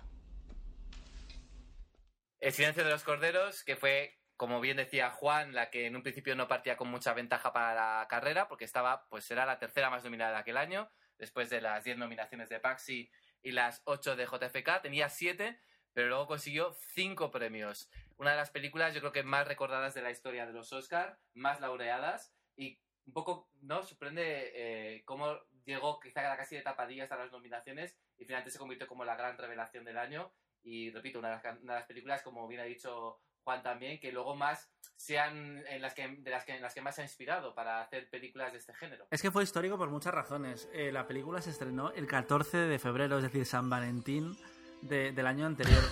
Pa- pasó...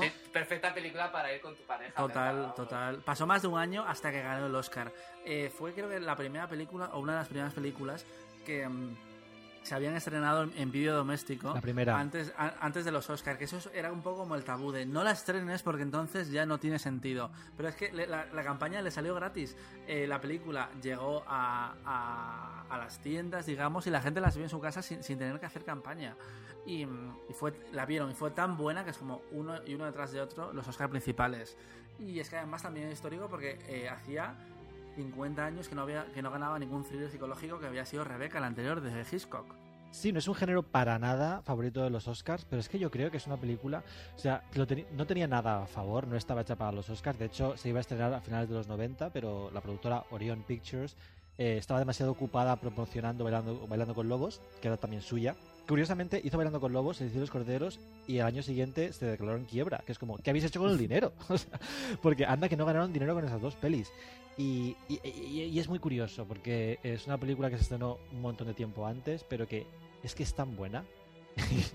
es tan buena que tú cuando la ves, yo porque siempre se dice, ¿qué, ¿cuál ganaría este año? Porque la academia ha evolucionado y yo creo que tú ahora coges, por ejemplo, el 92 y a lo mejor en vez de Sin Perdón ganaría Juego de Lágrimas, no lo sé. Pero, ¿cuál ganaría este año? El silencio de los corderos otra vez. Porque es tan buena, está este tan bien hecha. Y yo, yo creo que hay películas, hay películas malas, mediocres, buenas y muy buenas. Pero luego hay un pe- pequeño reducto, un pequeño grupo de películas que tienen algo más. Que tienen algo más que no se puede explicar. Que son las películas perfectas. Sí, es que es alucinante. Desde el primer plano no sobra un solo plano. Los pri- está dirigida con una elegancia absoluta. Eh, Anthony Hopkins es el arquetipo de el psico, el psico killer para todas las películas. Para todas las películas que vinieron después.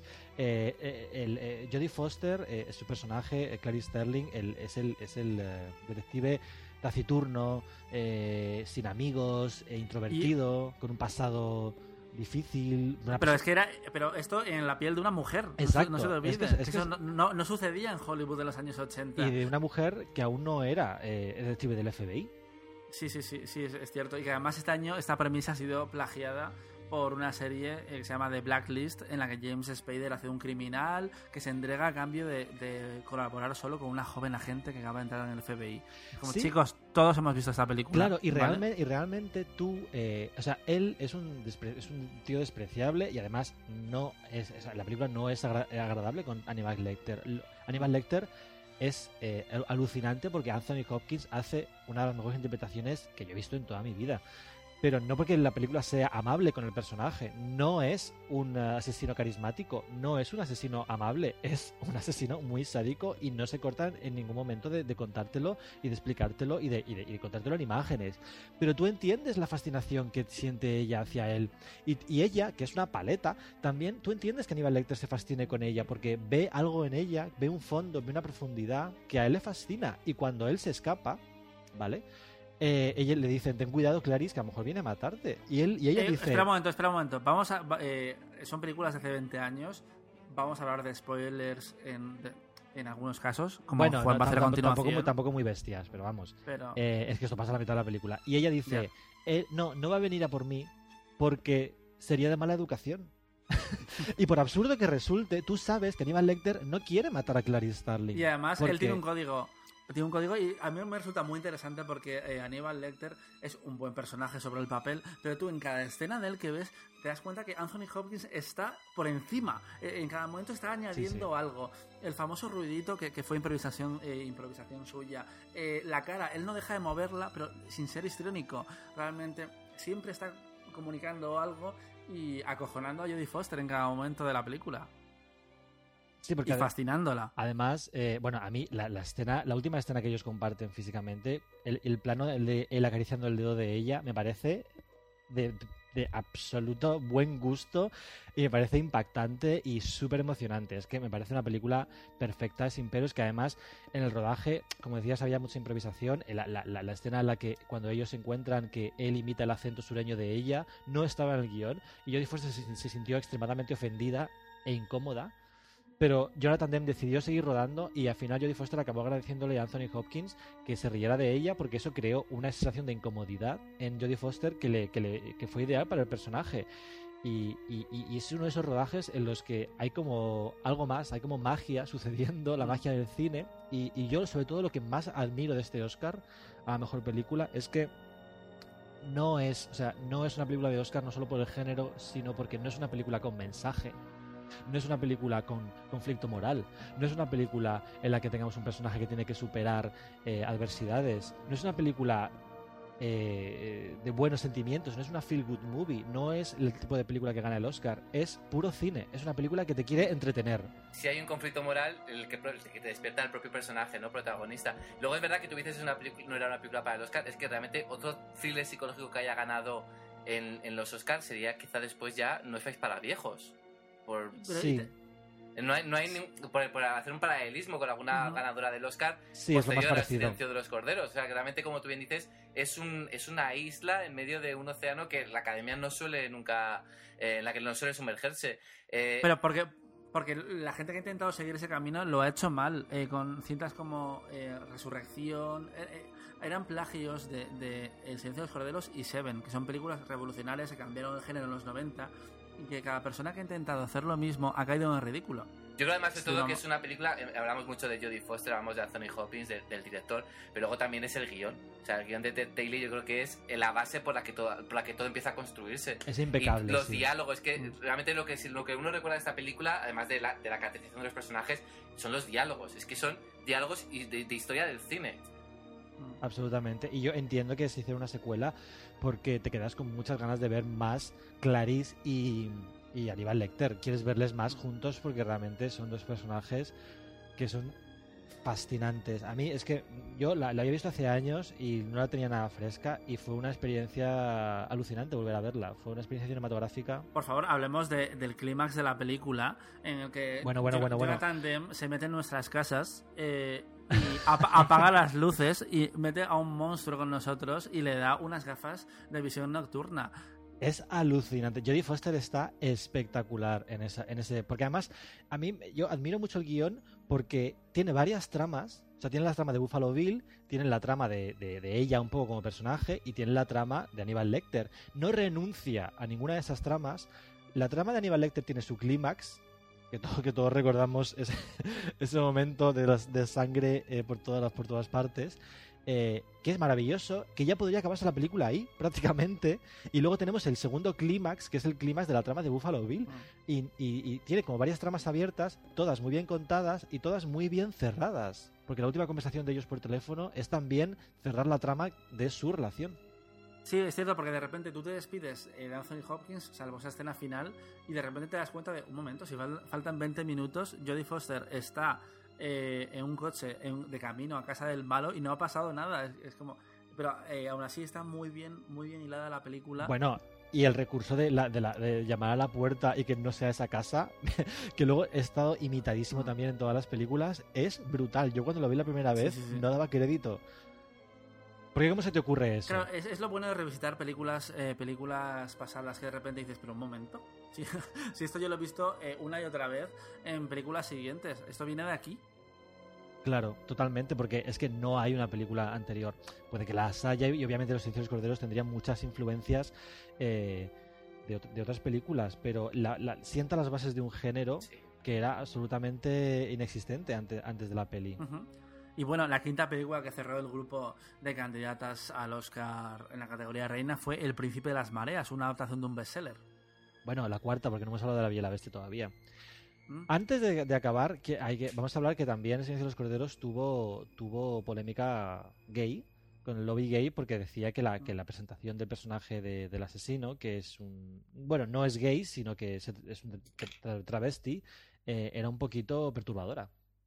Mm, Sí, y además era como, por favor, dejadnos en paz. Sí. En plan de, eh, bastante montada la tenemos ya, como para que todas las películas importantes del año eh, vayan en contra nuestra, porque una vez más en Telma y Luis también hubo una subtrama que de nuevo la gente no entendió en absoluto, porque Telma y Luis no eran lesbianas.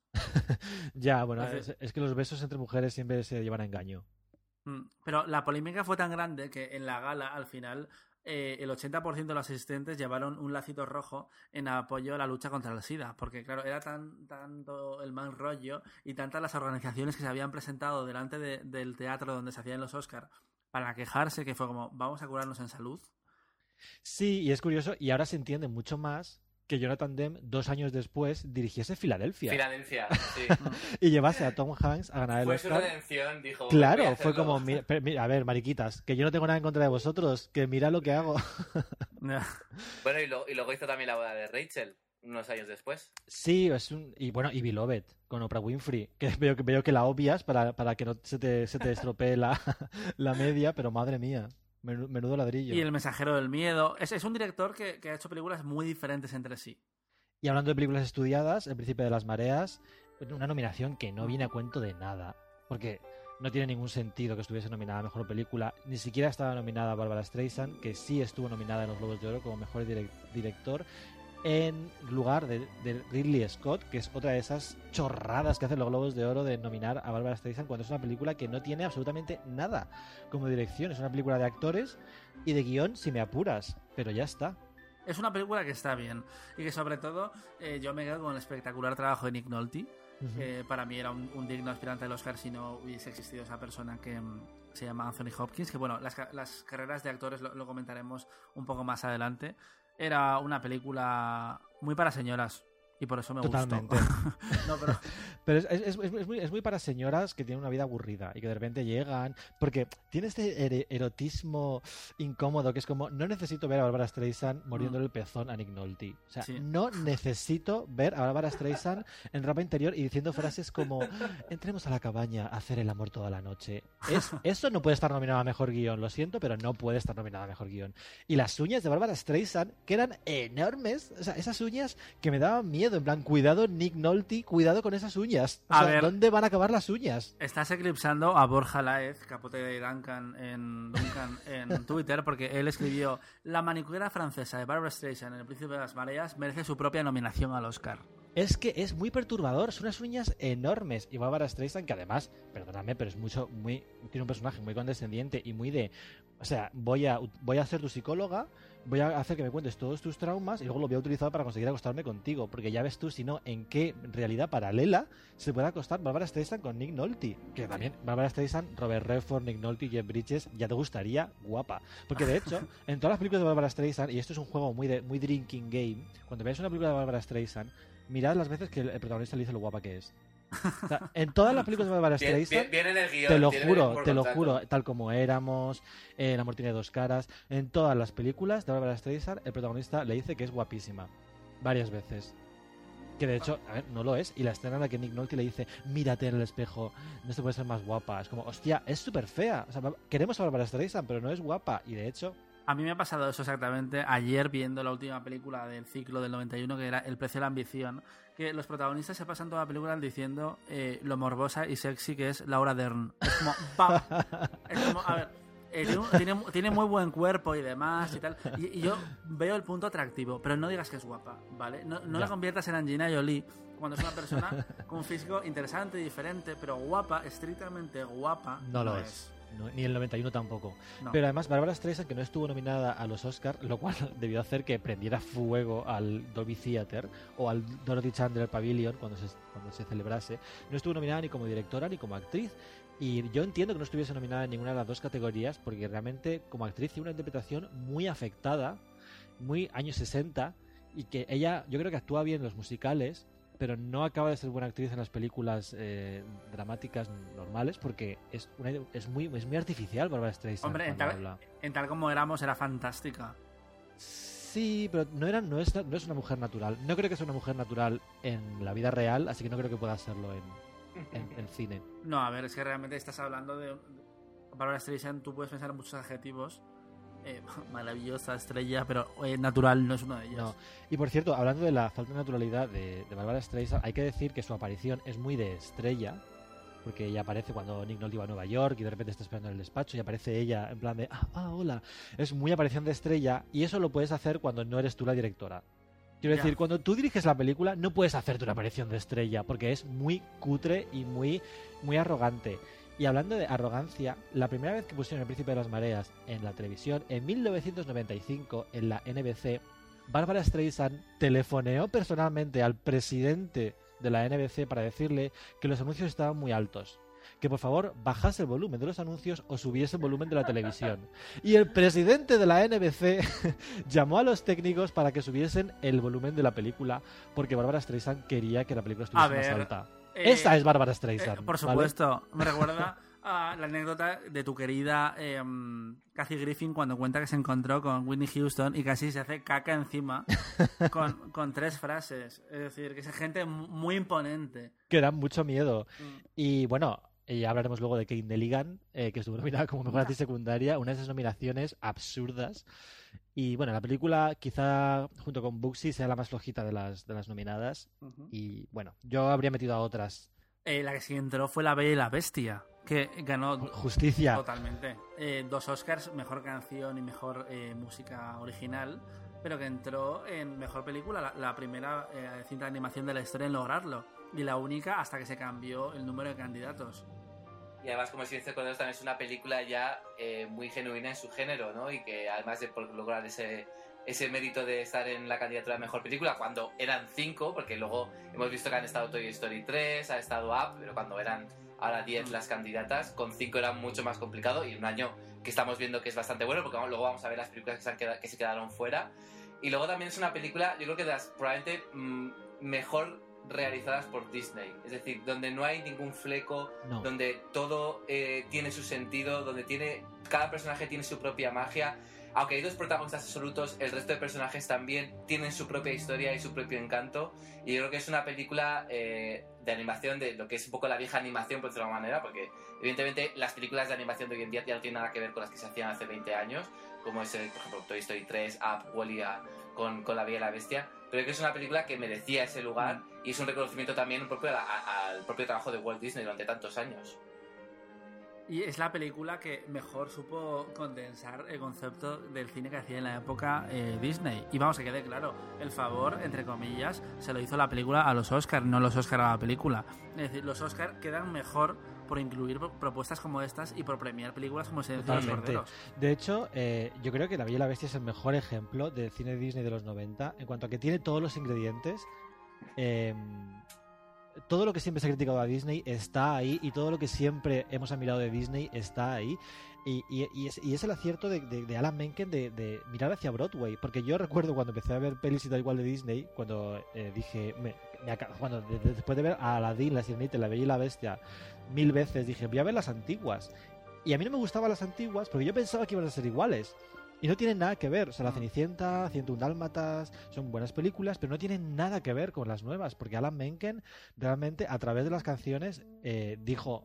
Voy a re- regenerar un poco la, junto con Jeffrey Katzenberg y Howard Ashman, voy a regenerar la compañía y voy a mirar hacia Broadway. Voy a hacer musicales de Broadway eh, adaptados al, al- voy a utilizar la- las posibilidades que tiene la animación porque Jeffrey Katzenberg siempre decía eso de eh, lo, lo bueno que tiene la animación es que tú con, con 30 millones de dólares puedes hacer cosas que en, que en imagen real te costarían 200 y es tal cual o sea un- tú no puedes rodar un número como que festín en imagen real. Porque el, o sea, el, la- el espacio desaparece eh, tienes eh, eh, eh, infinitas infinitos objetos saltando moviéndose. Hay demasiadas cosas sucediendo a la vez como para que eso pudiese rodarse en imagen real. Aprovechan mucho la animación. Cuánto costaría el traje de Bella dorado si estuviese hecho de verdad millones. Mm. entonces yo creo que la Bella y la Bestia es Disney en su mejor exponente y su mayor esencia Sí, sí, sí, sí.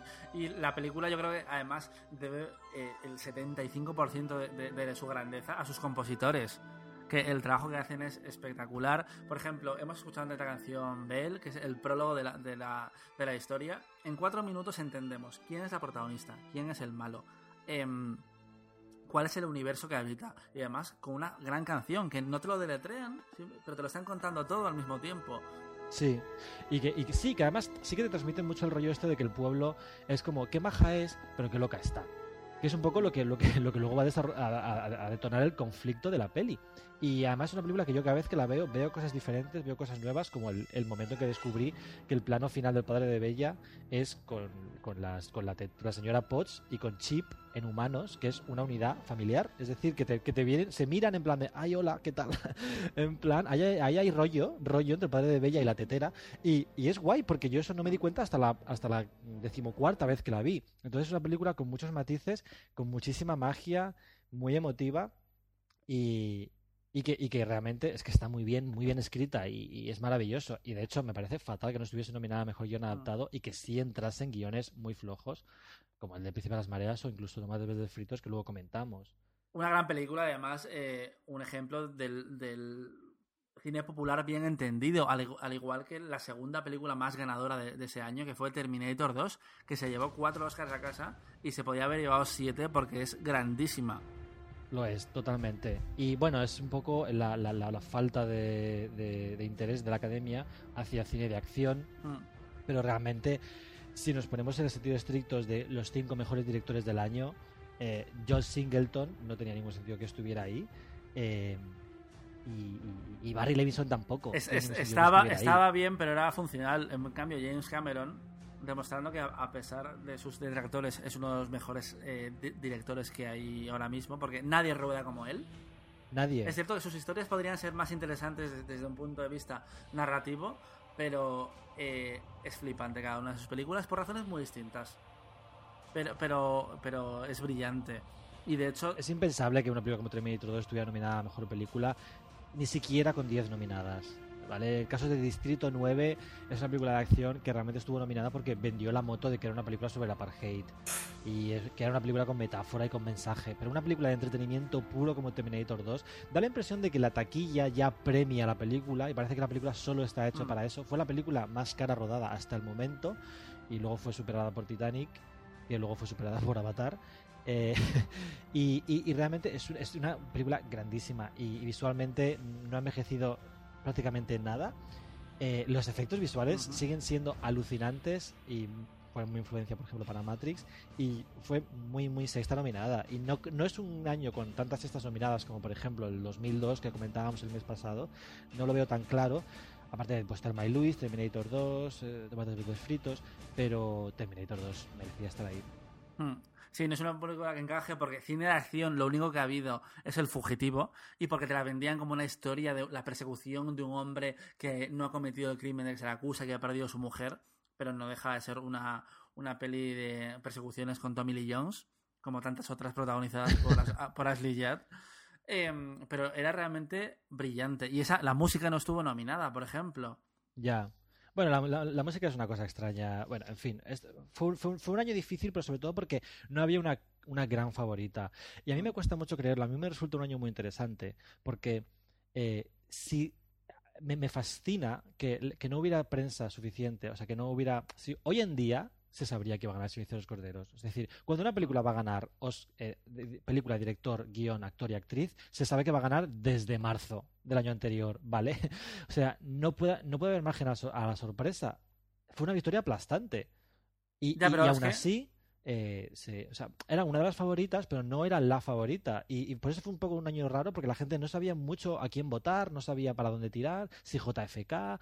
Porque claro, Oliver Stone, que se merecía el Oscar por JFK como mejor director, sin duda, pero allá había ganado dos en tres años. Esto se debe a que, a que había la mitad de premios que antes. Pero que hay ahora, que sí. Gracias, que es como gracias, gracias, gracias. Y que los BAFTA iban por su lado.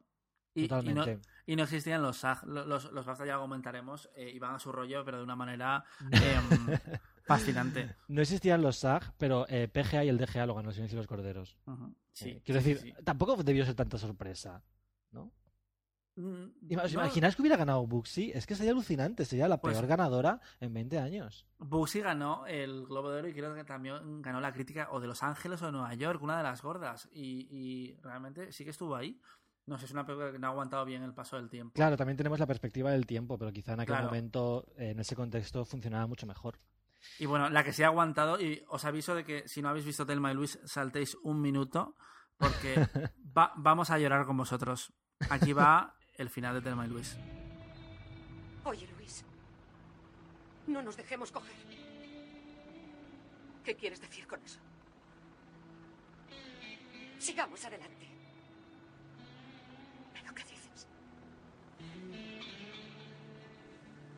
Vamos.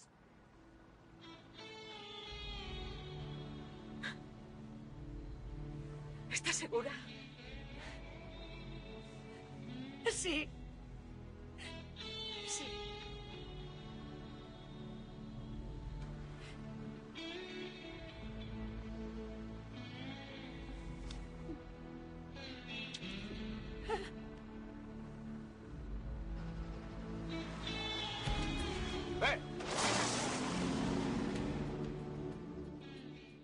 No sé vosotros, pero yo cada vez que, que veo esta última secuencia se me pone todo de gallina. La piel, todo, todo, todo. Me parece un gran, gran, un gran momento y que, y que es historia del cine. Sí, porque además, ya desde el principio de la película, cuando la, la ves por segunda vez, eh, ya conoces un poco el destino de, de- de los protagonistas. Y yo creo que la película tiene en general un tono muy, muy agridulce. Y, eh, y aunque tiene este rollo de feel good movie y tiene un poco escenas cómicas y no es una película excesivamente dramática, sí es cierto que solo le pasan cosas malas. Sí, sí, sí, no, además porque yo pensaba que la tragedia empezaba mucho más tarde, pero no, no, a los 15 minutos de reloj em, ya empieza la persecución de, de Telma y Luis y, y los errores uno detrás de otro causados por ellas mismas, por personas ajenas, por tal. Bueno, básicamente por Telma todo el rato, porque está claro que para equilibrar el hecho de que es eh, Susan Sarandon la que dispara al, a este tipo, luego es Telma, eh, Gina Davis, la que tiene que meter la pata una y otra vez para compensar un poco y para que cuando lleguen al final a ese punto de no retorno, las dos hayan sido prácticamente igualmente culpables de, de su desgracia. Pero yo creo que la película además eh, está muy muy muy bien contada y, y- y ellas entienden mucho los personajes. Eh, Las dos estaban increíbles y es una no nominación que yo nunca entenderé porque además es una película que fue un fenómeno en su momento y, y- y- y lo, sigue siendo 20 años después. Es una de las películas más recordadas de este año y, con justicia porque es una película única para mí. Yo creo que es una película que no hay nada parecido a Thelma y Louise Mm. y una forma de contar las cosas Pero entonces, ¿por qué creéis que no fue nominada? Porque, por ejemplo, es mucho mejor que El Príncipe de las Mareas, por ejemplo. ¿Por qué creéis que, que- qué componente le faltaba o le sobraba para lograr la candidatura? Era un- una película muy de mujeres. No, no en el sentido de que es para mujeres, porque no Pero un- también era El Príncipe de las Mareas. Pero es diferente. Esta tenía un, em, el principio de las, de las mareas era más mm, normal, más conservadora, más clásica. Thelma Luis hasta cierto punto era reaccionaria. Eran mujeres Fem- que se hartaban de ser eh, manipuladas por hombres. Feminista, ¿quieres decir? Sí, sí, sí, sí. Y en la época, en los 90, esto no se llevaba.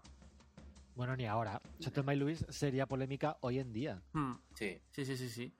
Y, mm, y claro, eh, no olvidemos que la academia está formada en su mayoría por hombres. Y- Sí, realmente el, cine femenino generalmente no ha interesado y sí, sí, y sí se, han, sí se han nominado películas mucho menores que eh, tenían un carácter masculino y, y por eso es- eso les ayudó mucho a entrar en la nominación. Pero yo creo que además en el caso de, de Thelma y Louise quizá fuera un poquito un tema delicado o quizá la película no interesó a todo el público, pero a mí me sorprende mucho teniendo en cuenta que tuvo a las dos actrices nominadas, tuvo el guion, que ganó. y tuvo a Ridley Scott. Entonces no tiene ningún sentido que una película que tiene todos sus elementos nominados no entre en la mejor película, sobre todo cuando hay películas tan prescindibles como Baxi o El Príncipe de las Mareas. Yo tengo que decir que, que tengo mucho cariño a esta película, porque aparte que me parece buenísima, y como bien dices, también marca una, como una época generacional y un despertar del feminismo. Y luego también es una película que, que me despertó muchas cosas, porque me perturbaba increíblemente las escenas de Brad Pitt, que está increíble en esa película, y e- e- increíble en todos sus sentidos, vamos. Sí, es curioso que, que normalmente cuando alguien se convierte en una estrella eh, eh, lo, eh, o sea, lo hace siendo protagonista, pero realmente Brad Pitt ya se comportaba como una pequeña estrella en esta película y yo creo que él era consciente Pero, de, del potencial habría- que tenía su papel. ¿qué habría sido de Brad Pitt sin Thelma y Luis? Nada. O sea, bueno, a ver. No, pues- no, a ver, con esa cara tarde o temprano le, le habrían le explotado sexualmente en otra película. Pero realmente, eh, a ver, eh, es normal lo, lo que le pasa a Thelma. A ver, Totalmente, viene Brad es Pitt, totalmente, es totalmente creíble. soy un Sí. ladrón, vale, barra libre, llévate lo que quieras. También te digo una cosa, Telma, eh, él le advierte, le, deja muy claro antes de enredarse con ella que es un ladrón y que es muy simpático, pero que es un ladrón y a ella le da igual. Pero sí es cierto que se comprende. Es un poco como Marlon Brando en un tranvía llamado Deseo, que sobre el papel puede ser un personaje an- antipático o negativo, pero cuando ves al actor que lo interpreta, entiendes todo. entiendes por qué una mujer en un momento dado puede perder la cabeza por, por ese hombre. Y yo también reivindico mucho a Harvey Keitel, que parece que está muy bien en esta peli. Probablemente tenga un papel más interesante que en Baxi, pero bueno, que por la que sí fue nominado.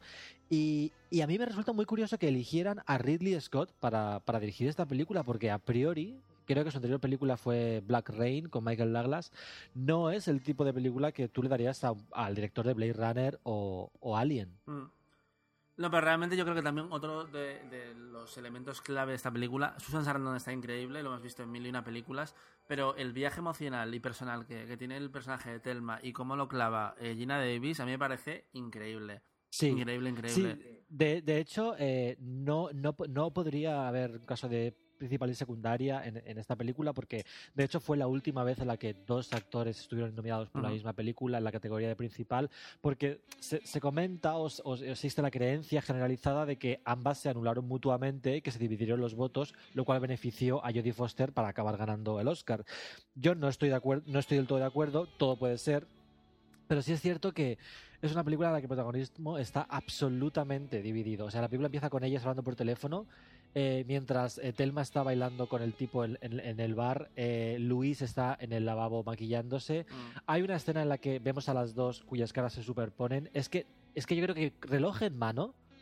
No, no creo que haya que ninguna tenga más de dos minutos de diferencia en toda la película, porque la película es al 50%. Pero sí es cierto que conceptualmente quizá Telma tenga una evolución más acentuada y más, más, más dramatizada que Luis, que al fin y al cabo es más coherente desde el principio hasta el final, pero el, el- lo, lo- lo pavísima que es Telma Dickinson al principio de la, de la película no tiene para nada, nada que ver con la Telma del final en la escena que hemos escuchado.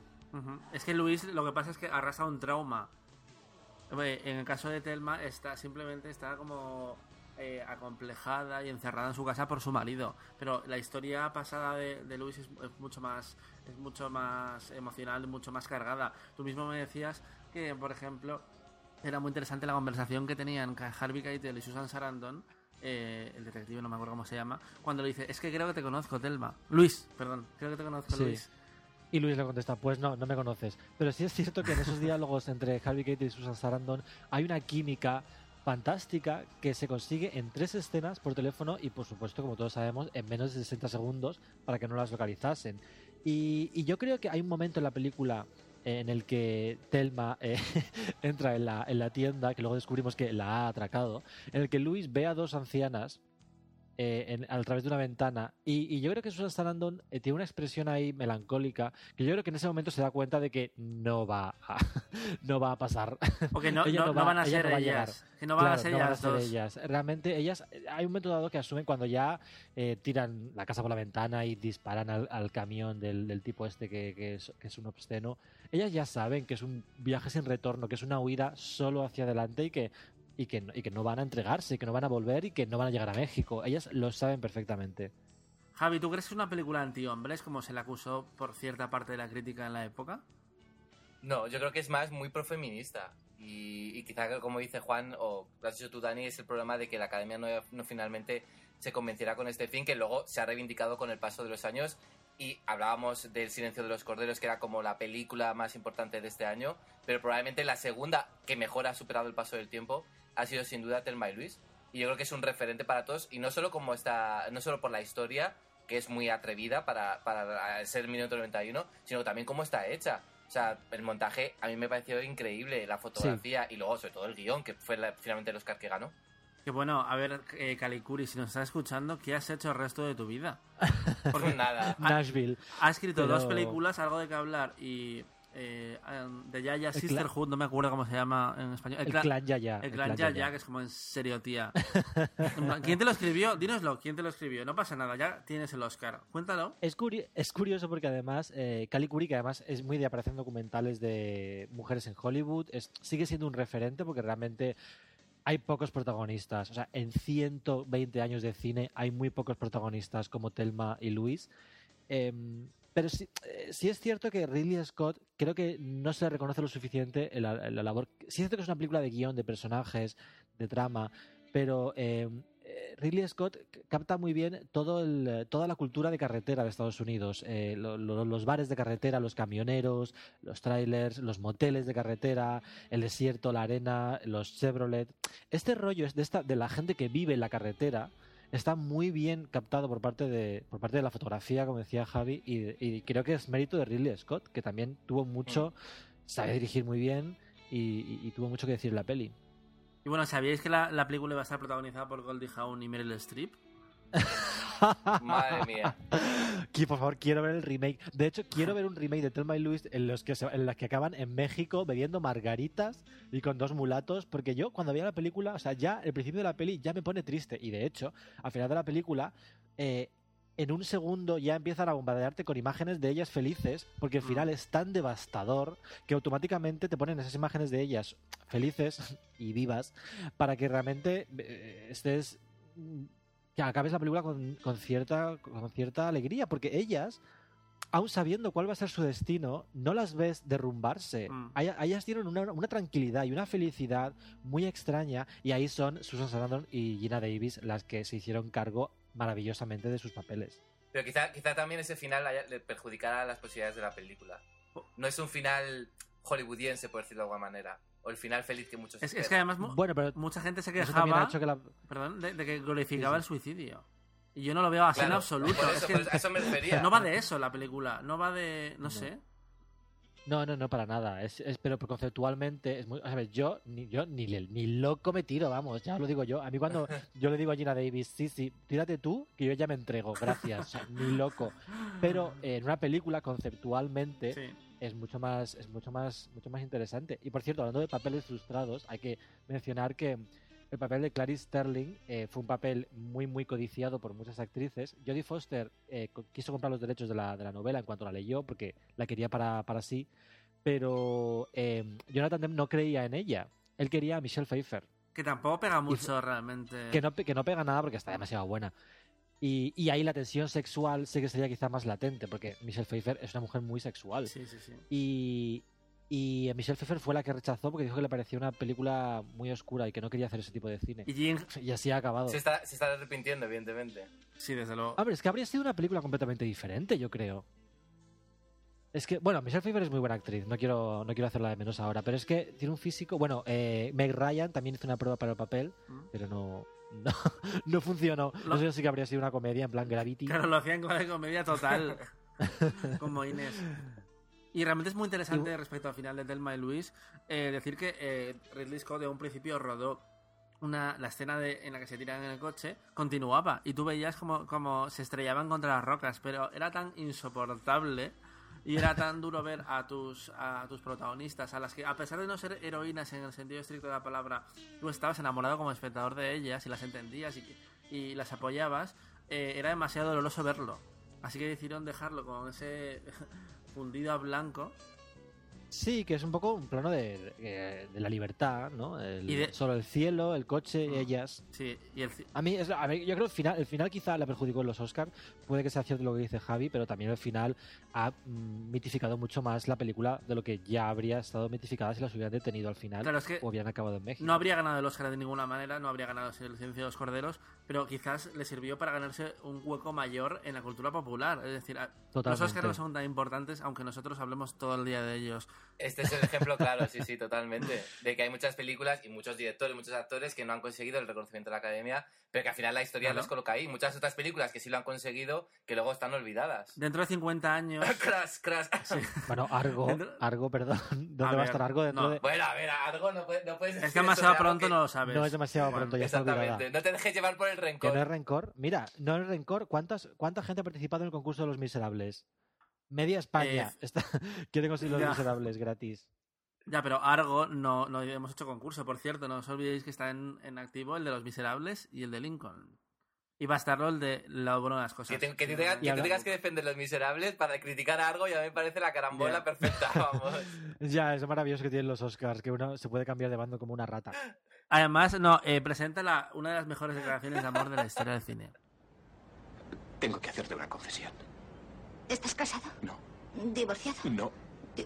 ¿Tienes una enfermedad? No, basta, por favor. Estoy enamorado de ti.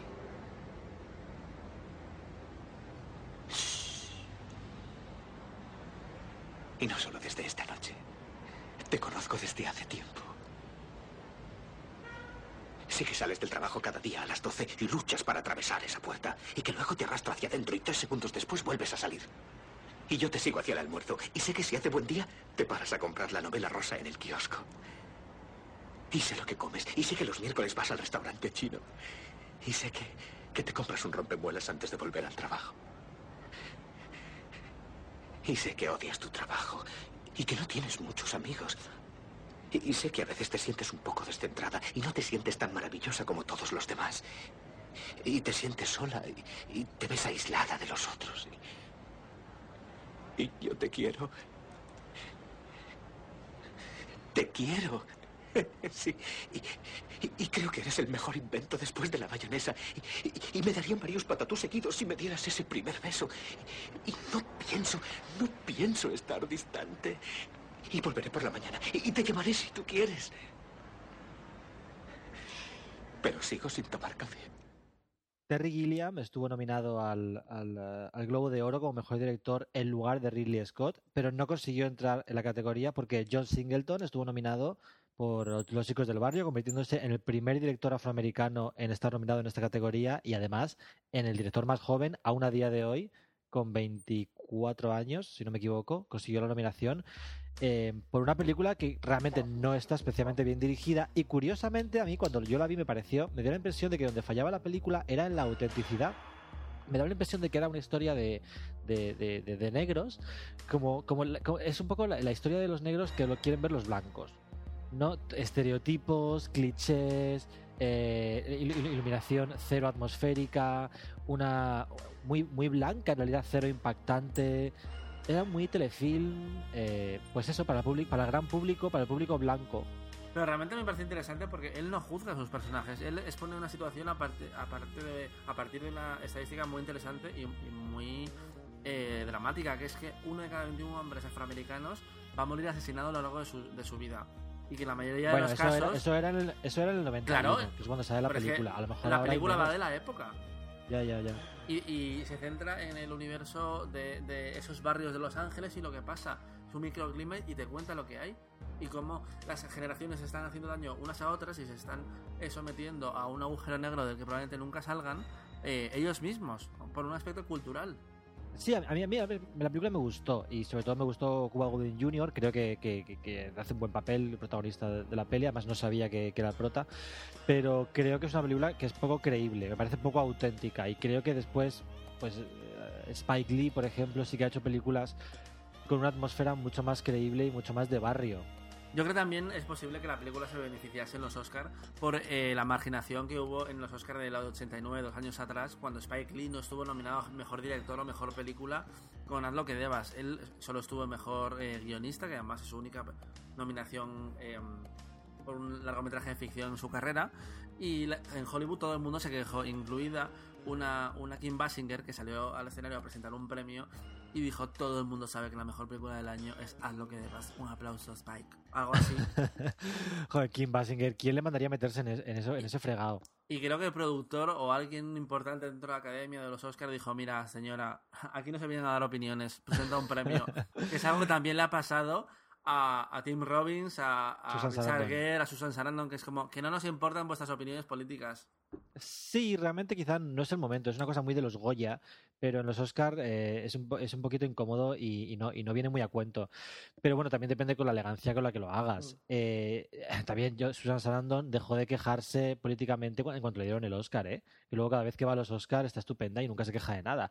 Como pero Sean Penn. yo sí que creo que sí, yo creo, sí que creo que aquí la nominación a John Singleton es una nominación eh, por remordimientos y porque en ese, pues mira, este año tocó que, fu- que fuera la reivindicación de los afroamericanos y fue este año. Y dos años después sería de los gays con el SIDA y el 93. Y después, en fin, cada año hay, hay un tema que se pone de moda y los académicos se sienten muy buenas personas nominando a John Singleton, que es un director que no se merecía estar nominado al, al, al- Oscar en absoluto. Pero bueno, sí es cierto que en el caso de Haz lo que debas eh, fue un año bastante flojo y podía haber entrado perfectamente porque, vamos, el 89 fue barra libre, pero, pero bien, porque las películas nominadas eran, eran muy flojas. Singleton es un cineasta que ha hecho películas como Justicia Poética, Semillas de Rencor, eh, Baby Boy, Too Fast, Too Furious, eh, Sí. Cuatro Hermanos, es decir, son básicamente casi todo películas muy flojas que demuestran Sí. que quizás tuvo un poco de suerte su primer año. Pero a mí también me parece interesante el aspecto eh, humanista, entre comillas, de la academia, que realmente el cine y Hollywood es un escenario que se sigue en todo el mundo y está bien que se aproveche de vez en cuando para lanzar ciertos mensajes o apoyar ciertos sectores. Sí, supongo. Pero bueno, vamos a pasar a hablar de los actores ya. Eh, Anthony Hopkins, eh, principal, secundario. ¿Dónde lo habréis puesto vosotros? Yo viendo cómo están las cate- ambas categorías, que a mí secundario me parece una de las de los grupos de nominados más débiles que he visto, eh, yo habría puesto a Anthony Hopkins de secundario. Porque creo que a nivel trama, a pesar de que lo mucho que impacta y lo increíble que es, porque me parece espectacular, eh, vaya donde vaya, yo lo hubiese votado. Pero idealmente yo le habría dado el Oscar a Nick Nolte y, el- y a Anthony Hopkins como secundario. Hombre, lo que pasa es que realmente un personaje tan ya también icónico del cine, dejarlo luego como A posteriori- secundario. A posteriori. Ya, ya, bueno, pero. mm, y además también hace Anthony Hawkins, que era su primera nominación, su primer Oscar. Yo creo que sí que está bien como protagonista. Yo creo, al fin y al cabo, realmente, aunque eh, quizá no es el protagonista absoluto, tiene menos minutos en pantalla que su compañera, luego realmente todo gira alrededor de él. No, no, no, no, pero realmente hay un momento que su trama se termina y la película sigue. Sí, pero. Sí, él desaparece. A ver, la película es de Clarice Sterling. Y además, eh, bueno, no es que salga menos que, que Jodie Foster, es que sale menos que Ben Kingsley en Booksy, probablemente. Ese es el, el tema. Pero bueno, Vamos a ver, yo, yo, yo aquí hay, un conflicto muy, muy sencillo. Si el, si el policía, si Clarice Sterling fuera un hombre y el psicópata fuera una mujer, el policía habría ido como protagonista y la psicópata habría ido como secundaria. Es decir, aquí hay un, un claro ejemplo, ejemplo de machismo. En el momen- o sea, una película en la que la protagonista absoluta es una mujer, como se dice los corderos, parece que tiene que tener un coprotagonista que es Anthony Hopkins. Sin embargo, si fuera una mujer Anthony Hopkins, habría ido como secundaria porque no es protagonista. Eh, puede que lo sea conceptualmente, pero no lo es en tiempo en pantalla y desde luego su trama, como dice Dani, desaparece y, y la película es de Clarice Starling. Aquí te otra vez esa diatriba, ¿no? Si realmente un, un personaje, un personaje protagonista es por los minutos que está en pantalla o por lo que cuenta la historia. Y es que en este caso él, él es el de es principio a que, fin la eh, historia.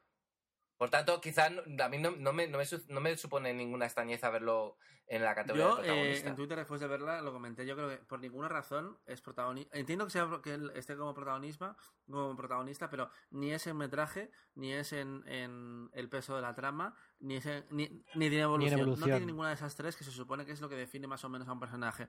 Pero aún así, el impacto de él es tan grande en la película que yo lo puedo entender.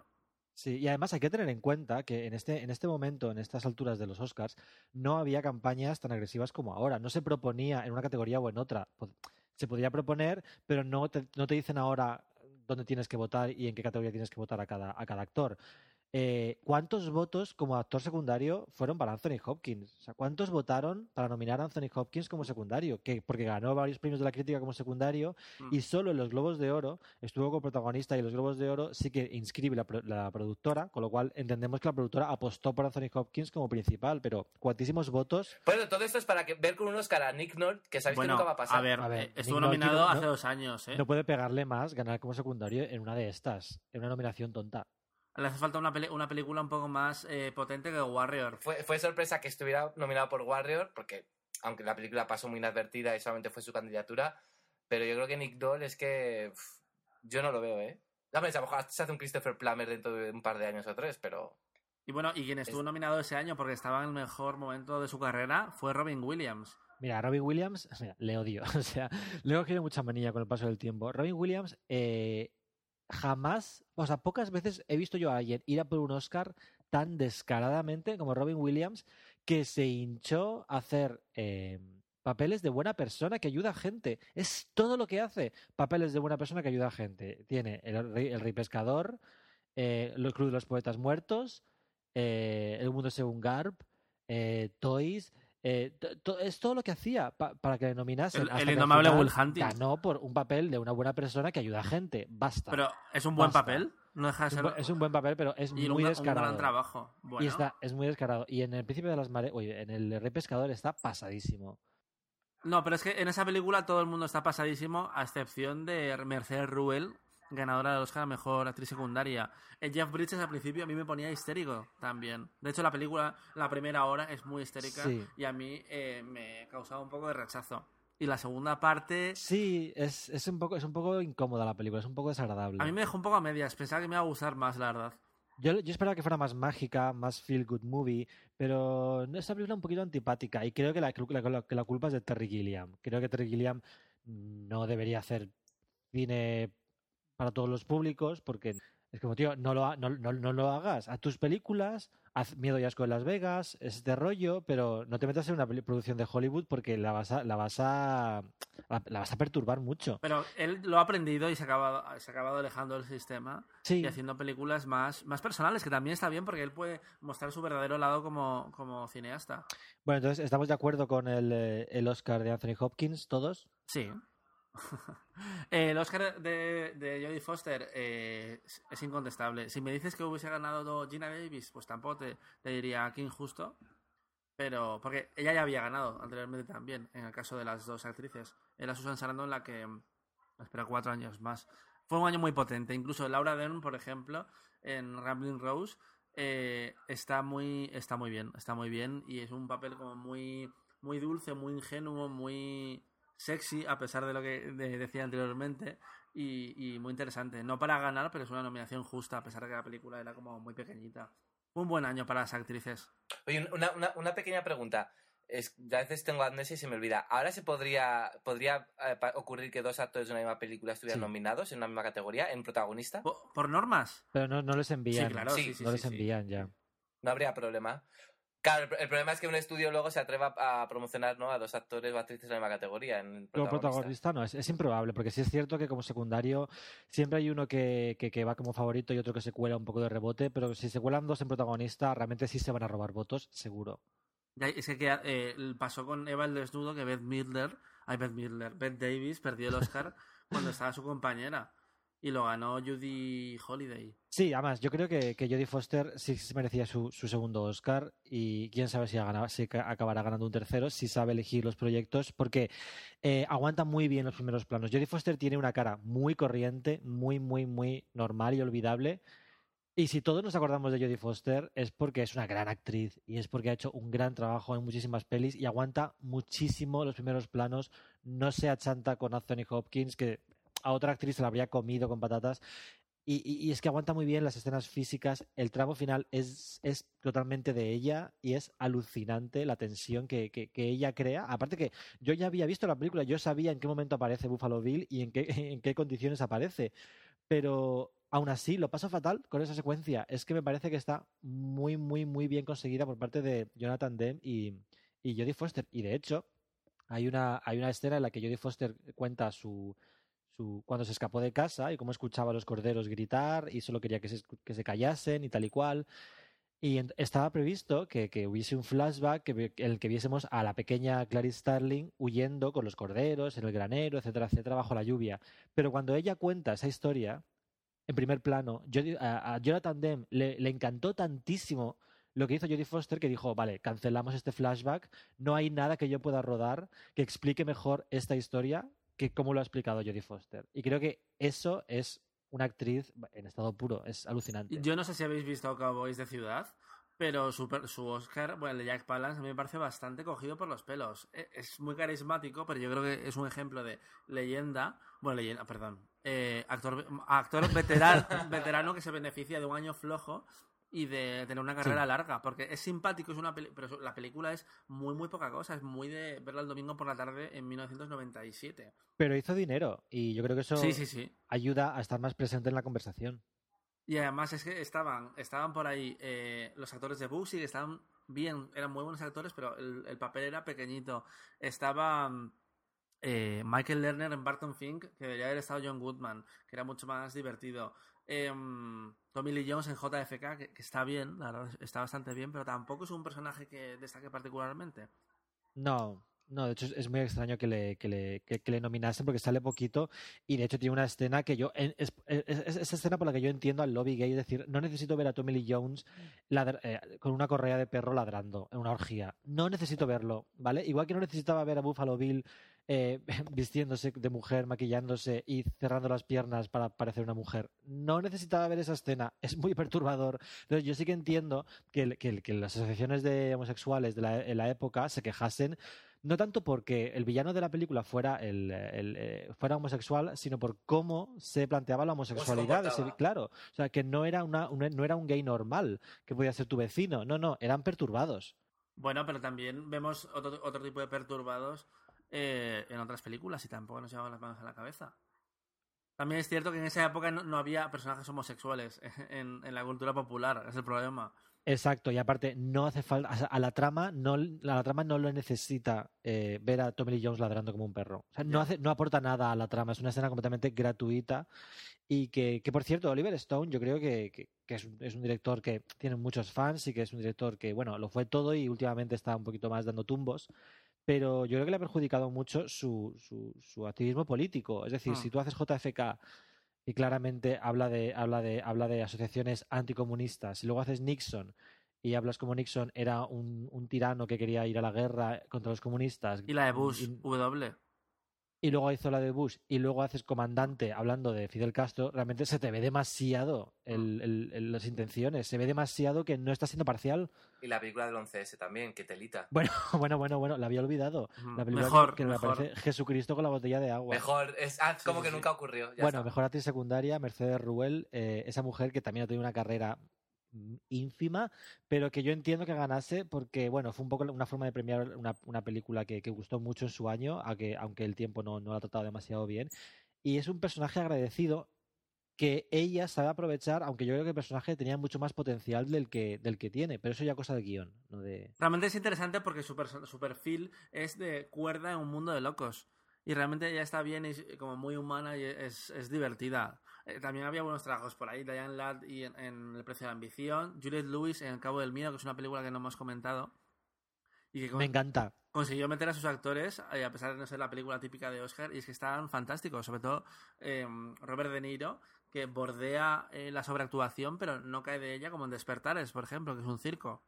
Bueno, bueno, despertares. ¿Ves? Robbie Williams haciendo de buena persona, que ayuda a gente. Es que no falla, todos los años hay una.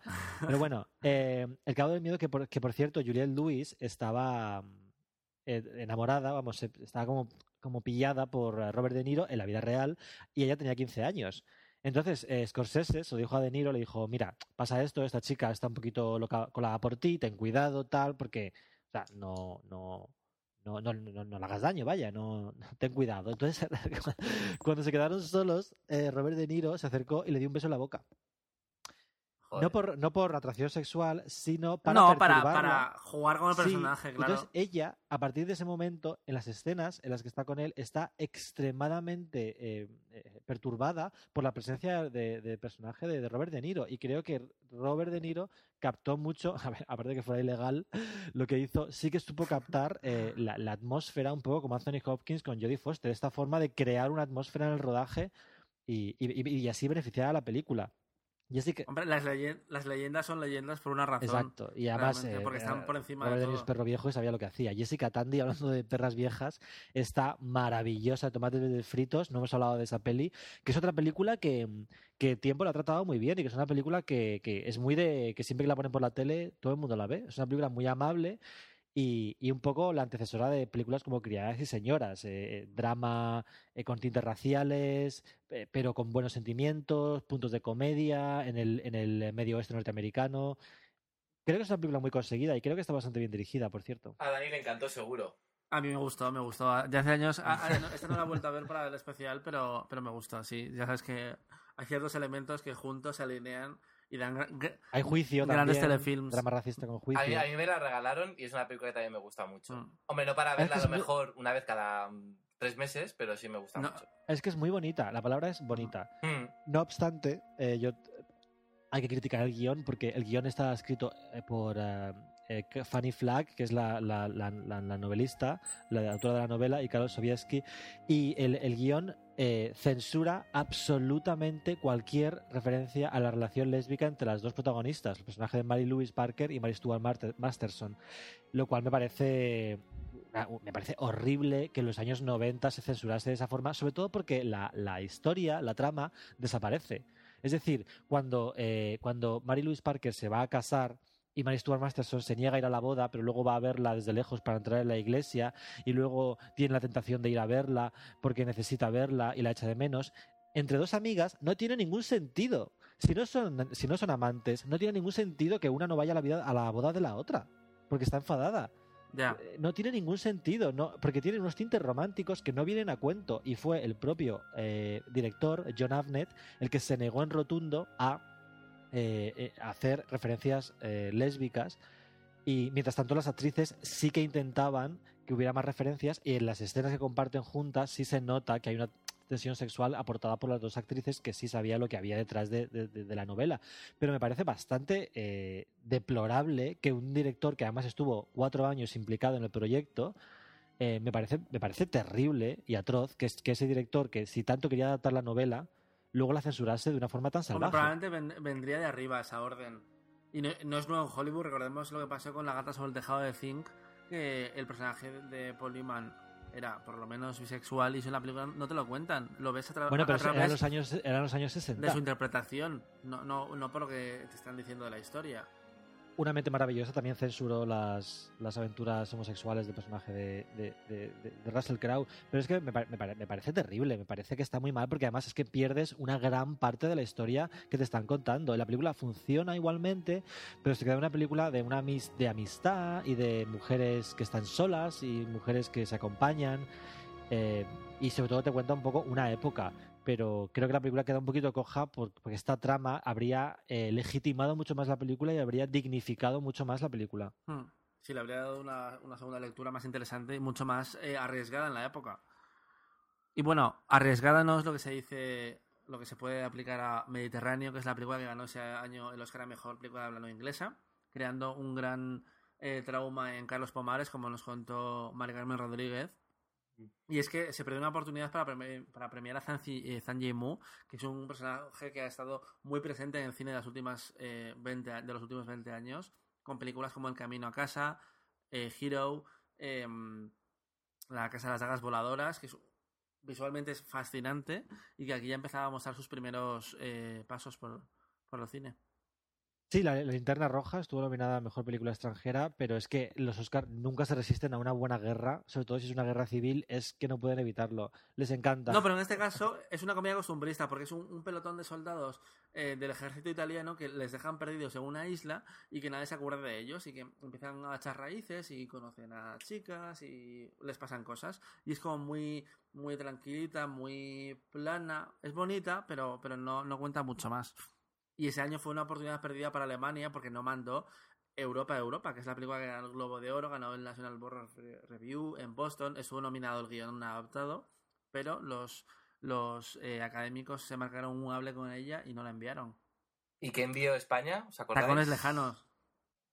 A mí no me gusta, no es de las que más me gusta de Almodóvar, a pesar de que tiene muchos fans. A mí, a mí sí me gusta, sí me gusta. Y de hecho tiene, eh, tiene muchos elementos de Almodóvar. eh, tanto el drama como la comedia, eh, el, el- el- el melodrama y, la, y la- y la comedia desbarrada son muy típicos de Almodóvar y, están muy bien interpretadas. Sí que me gusta la peli, pero. Y creo que es una buena elección para, para, para película extranjera. No obstante, en Estados Unidos tuvo mucho más calado crítico Amantes, la película de Vicente Aranda con Maribel Verdú y Victoria Abril también y Jorge Sanz, que se habló mucho incluso de, can- de- de proponer a Jorge Sanz como, como actor ¿Os, principal. os imagináis? fíjate. Ahora que se ha convertido un poco, un poco chiste de, de- de- del cine español actual. Que, A- Academy Award nominee, Jorge sí, sí. Sanz. Eh, pero es que Amantes es una película fantástica y que además es un, es un melodrama, pero te, te cuenta mucho eh, el estado de, de- España, cómo funcionaba España, la España negra de los años 40, a través de una historia completamente de folletín, pero que está muy bien interpretada. Maribel Verdú está fantástica y a mí es que me gusta un montón Amantes y tuvo muchísima repercusión crítica y recaudó medio millón de dólares, que teniendo en cuenta que era NC17 eh, y es española en el año 91, está muy muy bien. Y Francia envió la película Van Gogh, eh, que creo recordar que estuvo nominada. Ah, no, no estuvo nominada. Eh, y ese año Francia tenía Madame Bovary, que estuvo nominado en Mejor Vestuario, si no me equivoco. Eh, tenía La doble vida de Verónica, que, de Krzysztof Kieslowski, que acabó mandando Polonia y no nominaron. Y tenía Nikita, que es una película que me gusta un montón. Hablando de mejor canción, hay que recordar una sexta nominada muy fuerte en esta categoría que, bueno, obviamente las tres, las tres eh, canciones de La Bella y la Bestia estuvieron nominadas. Tres es el, es el número máximo de candidaturas que puede tener una película en una misma categoría. Si no, yo creo que La Bella y la Bestia habría tenido cinco canciones nominadas porque fue un fenómeno absoluto la banda sonora. Eh, y luego estuvo la de Brian Adams y la de Hook. Pero este año Eric Clapton tenía una canción que se llamaba Tears in Heaven. Que no sabía que era, que no una, nominada. no sabía que era una canción de cine.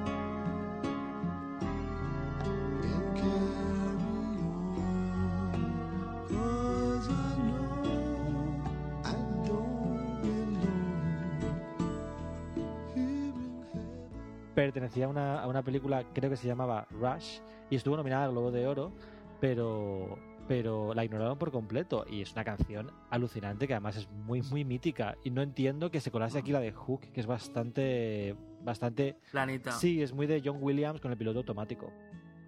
¿A vosotros os parece bien la, la que ganase esta canción de La Bella y la Bestia? ¿O hubierais preferido la, de- la de Lumière, con la que hemos abierto el programa? Yo creo que ganó con Es, justicia. es que es muy icónica. Es muy Sí. mítica y esa escena es alucinante y es cuando yo recuerdo ver el telediario cuando se estrenó La Bella y la Bestia salía esa escena en el telediario porque llevaba bueno efectos de, de animación en tres dimensiones por ordenador el vestido la canción los ventanales los angelitos es que la, la- la lámpara es que es muy mítica esa Y además yo recuerdo haberla visto recientemente en 3D en el reestreno y esa escena era espectacular. sí sí sí sí era sí brutal, era brutal. Y fue, sí, realmente... A ver, cualquiera de las tres eran grandes canciones y podrían haber ganado otro año, pero es muy, es muy icono. Además, eh, hicieron eh, la canción en versión pop con Celine Dion y Piavo Bryson y realmente era muy difícil vencerla. Uy, eso no lo he escuchado yo. Esa versión no la he escuchado yo. No, ah, eh, pues es, es la que cantaban en los Oscars, además. ¿Ah? Sí, sí, en sí. serio no está siendo no está siendo sarcástico No, no, no, no, te lo juro. Yo escuchaba en la serio yo- Javier Yo pero cómo no escucha- vas a yo escuchar la versión la película, pero la otra no. La de la película has que escuchado la de, la, de Michelle Angel- Serafín Zubiri También, es verdad. Angela Lansbury cantaba la, la canción, la Que versión por original cierto, de la fijaros, película. el el- el estatus de la película, que ahora que las, que las canciones eh, ponen 30 segundos y se van corriendo y, y tra- maltratan mucho esta categoría, en esta, en este, en esta ceremonia cantó a la canción Angela Lansbury entera y luego cantó Celine Dion otra vez la canción entera. O sea, ¿En serio? sí, sí, cantaron las dos y luego salió el de Lumière a hacer, la, a hacer Be Your Guest. O sea, hubo como un, un, un set piece de 10 minutos solo con las canciones de La Bella y la Bestia, porque claro, era una de las películas del año y, y la gente quería ver las canciones. Y probablemente sería un evento. Totalmente. Eh, dentro de la gala, uno de los puntos de venta. Y también fue inolvidable el momento que Jack Palance, que hemos hablado de él, cuando ganó, eh, eh, salió y dijo que eh, rompió una lanza a favor de los actores mayores y que muchas veces se daba por hecho de que no podían hacer cosas cuando sí las podían hacer y de repente se tiró al escenario y, y empezó a hacer flexiones con una mano. Y el año siguiente Jack Palance dejó claro que no estaba para muchos trotes cuando se inventó el nombre de Marisa Tomei como ganadora a Mejor Actriz Secundaria.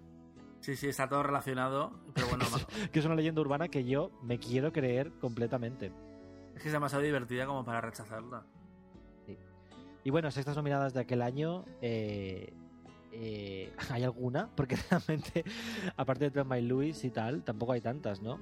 Elegí un Eh, amor, Sí. mi, mi, Eh, mi Idaho privado, de Gus Van. En Twitter, eh, Nacho, Nacho Toribio Paiman eh, nos dio el nombre de Terminator 2 y, y Carlos, el señor Finch, dijo también James Cameron como, como director. También estaba por ahí, por ejemplo, em, Annette Bening por su enésimo papel de mujer enfadada con el mundo y con el encanto. Y una película que tú has visto, Juan, por recomendación, que es The Commitments, que curiosamente arrasó en los BAFTA y aquí solo tuvo una nominación a Mejor Montaje en los Oscar. Sí, sí, es curioso porque hay solo cuatro, cuatro películas nominadas al mejor montaje sin tener otras nominaciones, porque es una, es una categoría tan importante que normalmente las nominadas a mejor montaje siempre arrastran eh, varias otras nominaciones técnicas, artísticas o principales. Y, es muy curioso que de repente, yo lo puedo entender porque es una, es una, es un musical atípico, es la historia de, un, de una banda de, blues que se va formando en Irlanda. Y bueno, es una comedia agridulce sobre gente que no tiene las mejores vidas del mundo, pero que la música les ayuda a, a pasárselo muy bien. Y es un poquito, la estructura es como Once. ¿Os acordáis de aquella peli de Mm. que ganó el Oscar a Mejor Canción? Pues es un poco ese rollo, es en plan de no hay historia, no hay trama y simplemente es gente pobre que a ratos va cantando canciones todo el rato. Lo que pasa es que sí es cierto que los números musicales están muy bien montados. El tercer acto de la película son eh, 25 minutos solamente de canciones. Hay- es un poco doc- documental en cierto modo. eh, y es una película, es una película curiosa, mm, muy, des- muy hija de su tiempo. eh, pero yo entiendo esta nominación al montaje, pero también entiendo que se quedase fuera en otras categorías. Quizá habría entrado en guion, pero no es una película para, para entrar en las categorías principales de como director o, o mejor película. Y yo soy muy fan de una película que se llama A propósito de Henry, que mi madre y yo hemos visto muchas veces juntos. y que siempre nos emocionamos como la primera vez con Annette Bening como la mujer de Harrison Ford y que es una película fantástica y la reivindico. Y Y hablando que de era, de Mike, era de Mike Nichols, además, que un director que había Claro. estado varias veces en los Oscars. Sí, sí, bueno, Mike Nichols en los 90 perdió un poquito el norte con Lobo, aquella película de Michelle Pfeiffer y Jan Nicholson. Pero a mí también me gusta un montón del 91, le llaman Body, de Catherine Bigelow, que Catherine Bigelow ya molaba mucho antes de, los Oscars. Y es una película que, está muy bien y también tiene, tiene, tiene su culto. Y eh, Pequeño Tate, que es la película dirigida por Jodie Foster y que la, la- la productora decidió no promocionar para los Oscars para así concentrar todas sus energías en promocionarla a ella como mejor actriz, lo cual no le hizo ninguna gracia a Jodie Foster. Y bueno, también fue el año que se, se estrenaron Hook y la familia Adams. Bueno. Hook fue el, el- el proyecto un poco fallido, aunque tampoco estaba tan mal de Steven Spielberg. Y la familia Adams, que la has visto hace poco, ¿no, Juan? Sí, la, la- la familia Adams realmente envejece fatal. O sea, es muy chorras, eh, es muy, muy barata, muy cortita y. Mira, yo creo que la recordamos con más cariño del que, del que se merece, porque sí es cierto que, en su, su momento fue un fenómeno y para los que somos de nacidos en los años 80, la familia Adams estuvo muy de moda y Angelica Houston y Christina Ricci están fantásticas, la verdad, pero la película es bastante molesta de ver. Hay mucho, mucho golpe, mucha caída, mucha tontería y cero historia. pero eso te encanta si estuviese protagonizado por Sandra Bullock. Ya, pero porque habría una subtrama romántica que me captaría, pero Ya, no, es como, es como un Tim Burton muy de rebajas. Y también fue el año en que se estrenó eh, Mi chica, que es la película que, que traumatizó a generaciones y generaciones de niños. Totalmente. O sea, nunca más me acercaré a una abeja después de ver esa película. Sí, spoiler. Sí, sí, sí, sí. ¿A cuento de qué viene ese final? Bueno, estas cosas pasan en la vida. Lo que pasa es que cuando los vemos en una película es como, anda ya. ¿Tú crees? Pero, pero eso pasa. ¿El qué? ¿Tú crees que no, no, no, no, no ha pasado eso en la vida ya, real? pero yo creo que era un poco Pasa. innecesario, sí. Mm, Es un poco Porque no es, el, manipulador, no es el pero... tono de la, no es esa película la que te quieren contar, en teoría. Ya, pero tú, ¿por qué recuerdas Mi chica? Por la canción. Bueno, también. vale. y por la secuela, que la fui a ver al cine. En la se- ¿Qué pasaba en la secuela? Pues que ella rehacía su vida con, con otro, la, la muy guarra. En plan, cuando todavía estaba el cadáver caliente, Ana Klumsky ya estaba dándolo todo y eso que tenía 12 años. Bueno, Ana. Klumsky, que está ahora de secundaria muy graciosa en la serie VIP de HBO. Bueno. Y que es muy simpática. Hablando de cosas simpáticas, las películas más taquilleras del año en Estados Unidos fueron Terminator 2, eh, que hizo 200 millones, Robin Hood, que es muy fuerte, que una película como Robin Hood hiciese 165 millones Kevin Eh, Costner estaba en su mayor... en su, mejor, momento. Que por cierto, hablando de estas nominadas, eh, Oliver Stone el- este año también dirigió The Doors, esa película por la que Val Kilmer y Meg Ryan fueran igno- ignorados por todos los premios, a pesar de que eran papeles, pues mira, estrellas del rock drogadictas, que es una cosa muy premiable, pero vamos, no hubo forma. Mm. Y también fueron La Bella y la Bestia, El Silencio de los Corderos y Cowboys de Ciudad. Fueron el top 5. Sí, sí, sí, sí, sí. Fue un año, fue un año muy diverso y, y muy noventero, como, como decíamos antes. Eh, antes de pasar a hablar de, de Gran Gatsby, vamos a escuchar la canción precisamente de Robin Hood, Príncipe de los Ladrones, que está compuesta por Brian Adams, Michael Kamen y Robert Mood Lange, que es el ex marido de Shania Twain, y que es un temazo que además tuvo muchísimo éxito en las listas, pero que los Oscar pues no tenían nada que hacer.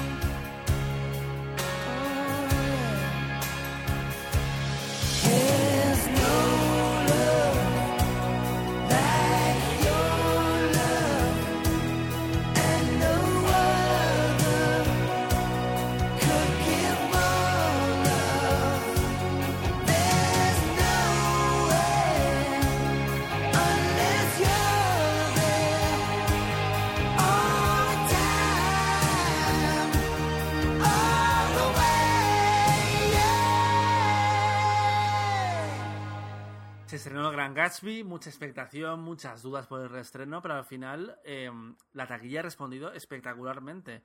Es uno de los dramas más eh, adultos, más taquilleros de los últimos años y en cambio la crítica ha reaccionado un poco más eh, con dudas, sobre todo en, en Estados Unidos. ¿Qué os pareció el Gran Gatsby? ¿Un titular? Titular. Bueno, yo, yo iba sin expectativa y me convenció y la primera hora me gustó. Me gusta cómo están dibujados los personajes, no me gusta tanto cómo está contada la historia.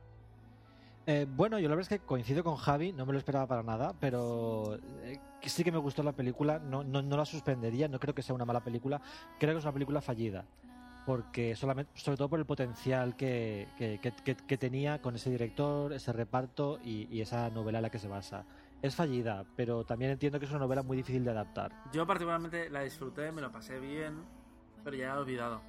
Es una película que creo que no va a llegar a, a diciembre ni de broma y que va a estar como mucho en categorías técnicas porque no te deja un pozo. Bueno, yo tengo que decir que es la primera película que he visto con Daniel Martínez Martilla en un cine, que eso ya para mí ya va a ser histórico. Y luego tengo que añadir lo que un poco ampliar lo que he dicho, que yo creo que es una película que como envoltorio está genial. Eh, todos los que somos fans de Moulin Rouge, yo creo que la primera hora es nos recuerda inevitablemente a, a la película del año 2002 de Val Durman. Eh, creo que los personajes están muy bien construidos, te identificas con todos ellos, te crees lo que viven, lo que sienten todos los personajes. Pero luego es verdad que la historia, es decir, yo me quedo más por- con, la- con, lo, con lo superficial que lo que, que lo que hay, lo que, la historia realmente es, ¿no? Y que la que cuenta en la novela. Que yo no me la he leído, como a, a diferencia de Juan, supongo que él no la podrá desarrollar mucho mejor. Pero yo me gusta el, el- poco el mundo que crea, ¿no? Y ese, ese- esa parafernalia de los años 20, que por ejemplo, luego la historia en sí de esa pareja que se reencuentra, de los, del hombre y sus amantes. eh, luego la historia a mí, la segunda hora, se me queda un poco coja. Hay una, hay sobre todo una escena que yo recuerdo que es cuando están Mm. en el, no sé si es un hotel o no sé muy bien exactamente dónde están si- situados, que están un poco pues eh, diciéndose las cosas a la cara. Es un poco de sitcom esa escena. Sí, exactamente. Y, y- y no me, y, y fíjate que es un momento donde están contando todas las veces a la cara, donde se están diciendo pues que no se quieren, las, la- el matrimonio. eh, Y, luego me parece como que es casi, como bien dice Dani, como una sitcom, como si luego realmente no, eso no tuviera pozo y no tuviera trascendencia en la historia cuando es quizá pues uno de los momentos más cumbres ¿no? de, la, de, la, de, la, de la historia. Por eso me- quizá a mí me encanta cómo eh, Val Durman ha logrado trasladar eh, la historia de la novela, pero no la novela en sí. Es decir, un poco más el envoltorio y, la- el, y- el ambiente que, que- que luego la historia. Que A mí lo que más me gustó creo que fue el, el retrato del personaje de Jay Gatsby. Creo, me, me gusta mucho, lo- me lo creo, me- lo entiendo y creo que DiCaprio en este caso lo transmite muy bien. El problema lo tengo más con el personaje Nick Carraway, que es un, es un, un carácter que está en todas partes y que no sabes nada de él. Claro, porque él, él es el narrador de, de la novela, pero es un narrador presencial. Eh, que él como sí mismo no tiene no tiene características que le definan no es un personaje complejo no tiene fondo no tiene no tiene pasado ni tiene futuro de hecho toda la parte de, de- de- del psiquiátrico es inventada no, no no está en la novela porque no sabemos nada de Nick Carraway siempre está ahí para que tú veas eh, eh, Nueva York a través de los ojos de Nick Carraway, que tú veas a Gatsby con esa admiración, primero con ese misterio, ese interés, esa inquietud. Eh, él, él- él des- desprecia un poco a Daisy, le parece un poco su prima tonta y pija, eh, no le cae nada bien Tom Buchanan, entonces tú vas viendo los personajes a través de, de Nick Carraway y no creo que, que- que haya estado bien adaptado a la, a la- a la- a la película, sobre todo porque no necesito escuchar la voz de Tobey Maguire todo el Mm. rato, es muy redundante. Y no necesito que cuando aparece por fin Jay Gatsby eh, y Leonardo DiCaprio sonríe, la voz en de Jay Gatsby diga, "Mm, su sonrisa era de esas que te, que te hace sentir eh, confortable y que te hace sentir bienvenido. Que es una frase muy bonita en la novela, pero que lo que tienes que hacer es que DiCaprio consiga una sonrisa así, punto. O sea, tú tienes que utilizar el lenguaje cinematográfico. Esto no es una novela en imágenes, esto es una película. Entonces, eh, si, no, si, no, si no vas a meter la trama de, de Nick Carraway con Jordan Baker, el personaje de Ayla Fisher, quita el personaje de Ayla Fisher porque no pinta nada y está todo el rato ahí dando el coñazo con, con, el, con el vestido y los flecos y las lentejuelas. No me aporta nada ese personaje. Entonces, en ese sentido, no creo que sea una buena adaptación y creo que la culpa es de Baz Luhrmann. Es un poco lo que yo hablaba en su momento sobre, sobre Tom Hooper. Es, es- eh, a veces una buena película, una película que está bien dirigida, no ves que el, papel del director, pero cuando una película está mal dirigida, sí ves las carencias de, la labor del director. Y creo que aquí Baz Luhrmann se equivoca a la hora de, plantear la película. No las, las escenas de más, más de locura no las no son suficientemente locas, las escenas drama, dramáticas no son suficientemente dramáticas, la atmósfera no está conseguida. En esa escena de la que hablabais antes, es una escena en la que no está conseguida la atmósfera. No es como cuando en Moulin Rouge eh, eh, el, el cantador de tangos le dice a Christian es una prostituta y lo va a ser siempre. No, que es no, una para escena nada. muy angustiosa y cuando y ves el sudor y ves la tensión y ves los primeros planos y, y Baz Luhrmann sí que sabe crear atmósferas en Moulin Rouge. En, en el Gran Gatsby no, no, no consigue atmósferas. Yo creo que consigue crear atmósfera en la primera hora. Donde todo es como más espectacular, es muy más. es muy, es muy, es muy Mulan, es muy Moulin Rouge de marca blanca, es muy, es muy forzado, es muy- ya lo hemos visto, ya hemos visto esto y no me impresiona especialmente. Y, y aparte es muy obvia la película, o sea, los planos de los ojos del Dr. Ecclesburg eran innecesarios, es demasiado obvia, ya, ya, ya sabemos que eh, el East Egg es representa eh, eh, California y West Egg representa Nueva York. Ya, sabemos las metáforas son muy obvias. De hecho, a mí me resultó muy curioso que, que algunos críticos dijeron que, que, que la no- que Baz Luhrmann no sabía captar la sutileza de la novela de Scott Fitzgerald, cuando la novela de Scott Fitzgerald es fantástica, pero no es sutil. Es un bestseller y es muy obvia. La- Las metáforas y los símbolos de Gran Gatsby son muy obvios, pero precisamente por eso no hace falta subrayarlos tanto. Ya, pero no, no es lo mismo cuando estás en una novela que lo estás leyendo y te lo están contando que cuando lo estás viendo. O lo muestras o el espectador no lo recibe. Y también tú estás dando por hecho que el espectador medio que va a ver el Gran Gatsby ahora em, se sabe lo que te, te va a contar la película como tú. Tú te la has leído varias veces, pero por, de formación profesional. No todo el mundo está igual de preparado para el Gran Gatsby. Bueno, pero lo de, lo, pero lo de por los- eso- el cartel con los ojos, ya se entiende que son los ojos de Dios, ¿no? Este todo sí, lo ponen muchas, muchas, muchas veces, pero por ejemplo lo que tú dices, está representando California, Nueva York, es como, mm, no es tan obvio, Juan. Hombre, eh, eh, hue- huevo este, huevo oeste, no sé, es como muy, muy elocuente, ¿no? Pero bueno, en cualquier caso, eh, creo que creo que esta es una película tan mal adaptada, me gustaría verla dentro de varios años y, y no creo que sea una mala película, simplemente creo que tenía mucho más potencial y que los actores tampoco están especialmente bien dirigidos. Yo creo que DiCaprio eh, da, da el perfil por físico y porque sí que tiene esta, esta, esta, esta actitud de, de estar en tensión permanentemente. Y a él le gusta mucho hacer personajes, personajes que estén muy nerviosos todo el rato, pero uf, Carey Mulligan yo creo que le da un fondo a la película, al, al personaje que no tiene en la novela, porque eh, el personaje de Daisy Buchanan es un personaje muy antipático y muy frívolo, que ella quizá le da un, un fondo un poquito más emocional, pero igualmente Carey Mulligan es un poco pasada por aquí, realmente. No, pero a mí me parece que Scott Foundas de Variety hizo un apunte muy interesante que he apuntado aquí, que es que dice que, que parece que con el paso del tiempo Lurman ya no le interesa lograr como grandes trabajos en sus actores, que lo que quiere son poses artísticas, Sí. que, que le lleven bien con el resto del plano, que no busca tanto como grandes, em, sí, sí, grandes trabajos, a pesar de que a mí Leonardo DiCaprio en general me gusta bastante en la película. A mí me, a mí me Hay un gusta mucho escenas- Leonardo DiCaprio y Karen Mulligan. A mí quien no me convence es Tobey Maguire. A Tobey Maguire tiene cara de retrasado. ¿Cómo? Sí, de- y- y- Que, que- que tiene cara, eh, que tiene cara de, de Ah, sí. tontito. y de, y de no entrarse de nada en ningún momento. Eh, realmente, la, la- la- la- la- la- si lo piensas fríamente, la película podría asistir sin el personaje de Tobey Maguire. Una cosa es que la novela sea esencial porque es el narrador y es la persona quien nos guía y que nos lleva de la mano para conocer el mundo de Gatsby y de Daisy, pero, pero en la película tú puedes quitar perfectamente a Nick Carraway y contar solamente la historia de- desde el punto de vista de, de Gatsby y ya está. Y el marido que hace Joel Edgerton, a mí me parece que está un poco eh, demasiado duquizado. A ver si me explico. Me recordaba demasiado el personaje al villano de Moulin Rouge. Sí, pero es que en, to- en todas las Mucho. películas de Baz Luhrmann hay un villano así. Todas. En La muerte está en el aire. Bueno, en la historia no me acuerdo porque la borré de mi memoria para siempre. Pero él, él es muy desarrollo de villano eh, pasadísimo de vueltas. Pero, pero no siempre entra bien la propuesta. Ya, ya, ya, ya, ya. Y aquí creo que no- termina de Pero- funcionar, pero a pesar de que no, no creo que el problema sea poco él. esa, sea esa magia de la que hablábamos antes. Yo creo que hay películas que pueden ser muy buenas, pero luego hay películas que realmente tienen algo más que hace que, sean mágicas, que sean películas emocionales y que, recordaremos para siempre. Moulin Rouge es una película que, aunque ahora no nos lo parezca, podría haber salido muy mal. Es una película que está muy pasada y que es muy excesiva en todos los sentidos. Comedia excesiva, drama excesivo, no hay sutileza por ningún lado. Visualmente es súper exagerada y súper y súper barroca y muy bestia. Y aún así funciona porque hay magia en esa película y hace que todo esté en su lugar y que todo te emocione. Pero esa película podría haber sido un desastre absoluto porque es muy, muy exagerada. Bueno, mucha gente piensa que lo es. Exacto. Bueno, entonces, a nivel de Oscars, ¿qué creéis que va a ocurrir con esta película? Eh, ¿Va a conseguir superar el paso del tiempo? ¿Se va a quedar solamente en categorías técnicas? Ni la vamos a ni vamos a hablar de ella en septiembre. ¿Qué creéis? Yo creo que no va a llegar a los Oscars. Es que yo creo que no va a tener ninguna nominación, aunque parece extraño porque realmente sí que se merecería una nominación, quizá eh, fotografía, vestuario, mejor canción.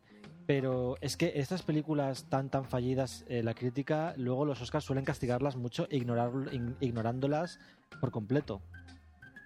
Pero vestuario, por ejemplo, no la, no la veis entrando. Uf, hombre, hombre, sí, pu- puede pasar, ¿eh? O Pero yo, me artística. más.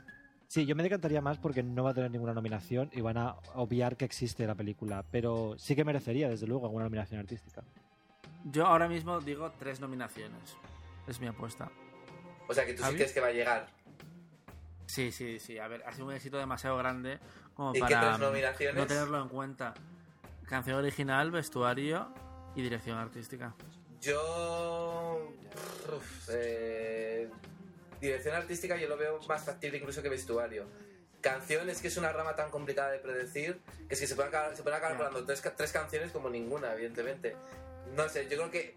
Sí que, yo creo que como bien ha dicho Dani, ha tenido un éxito en taquilla tremendo, que eso va a conseguir un poco mantenerla con más vida. Hay que ver cómo se comportan luego los gremios, porque la crítica evidentemente se va a olvidar de ella. Eh, pero yo creo que dirección artística es una candidatura donde se podría colar perfectamente. Y vestuario, normalmente es verdad que es una categoría que también recuerda mucho películas que se han estrenado ante- meses antes de, los Oscars. Y incluso también se acuerda muchas veces de películas extranjeras. Por tanto, no me extrañaría que, finalmente también se colara allí. Hmm. Y bueno, yo creo que ya es el momento de decir adiós a, el Gran Hasta Gatsby, por lo nunca, menos probablemente. meses. Hasta nunca. No, hasta dentro de 20 años, porque vendrá otro director y volverá a fracasar en el intento, porque es un poco la, la novela maldita. Sí, porque la película de los Que- 70 a mí me gustó también, la vi hace ya como, pff, no sé, un montón de años. Eh, pero tampoco es una maravilla. Pero en ese, en ese momento ganó dos Oscar técnicos. O sea, que se puede, se puede repetir la historia. A ver, a ver, pero no, uno de ellos fue música y música original, música no, No, en aquí este no, caso aquí no no. es más, o, o es- son notitas, que a mí me gustaba muchísimo, debo decirlo, cómo incrustaban las, las notas de la canción de Lana del Rey a lo largo de la Sin película. parar El- una y otra vez.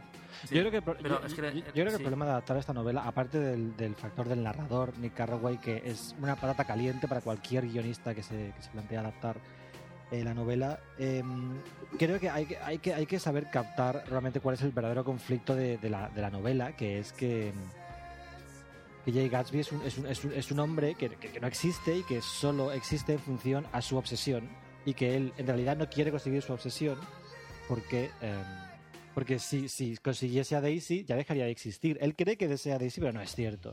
Por eso él se, se boicotea en cierto modo a sí mismo y por eso la acaba liando tan parda, porque en el fondo eh, él necesita seguir creyendo que, que- que- que Daisy es posible y probablemente si encontrase a Daisy luego la dejaría o se iría con otra o ve tú a saber. Y yo creo que, que- que- que las, no- las películas se quedan un poco en la superficie y te cuentan una historia de amor fallida y no es tanto eso, es más la obsesión de un hombre y, que representa la, obsesión de Estados Unidos por salir de la guerra y por convertirse en otra persona diferente y por seguir persiguiendo el sueño americano. Y, yo creo que ninguna de las dos películas supo captar ese conflicto y ninguno ni Robert Redford ni, ni Leonardo DiCaprio supieron captar esa inocencia de empezar de, de empezar de cero y se, se- se limitan a ser una película romántica y hay mucho más debajo de todo eso. Lo que desde luego romántico es la canción de La Bella y la Bestia que ganó el Oscar y vamos a escuchar la versión que hizo Angela Lansbury. Ever just the same. Ever a surprise. Ever as before. Ever just as sure as the sun will rise. Tale as old as time, tune as old as song, bittersweet and strange, finding you can change, learning you were wrong. Certain as the sun, rising in the east, tale as old as time, song as old as rhyme, beauty and the beast. Bueno, en el programa anterior incluimos esta nueva sección que se llama Es fácil ganar un Oscar si sabes cómo, en el que vamos a, dar pequeños consejos a los actores que quieren llevarse a casa un premio de academia. El primero eh, viene de mí y es que dice que tienes que hacer que tu personaje beba o drogue como si tuviese un hijo en la cárcel. Os voy a poner unos ejemplos. Desde Washington en Flight, Jeff Bridges en Un Corazón Rebelde, John Wayne en, Valo- en la Valor de Ley original, Alan Arkin en Pequeña Miss Sunshine, Christian Bale en The Fighter, Nicolas Cage en Living Las Vegas, Al Pacino en Esencia de Mujer. ¿Por qué funciona tan bien esto? Básicamente porque te permite lle- llegar a lo más alto y a lo más bajo por diferentes razones. Muestras un, un, un rango de tu personaje muy grande y, y, eh, es una oportunidad para, para decir qué buen actor soy.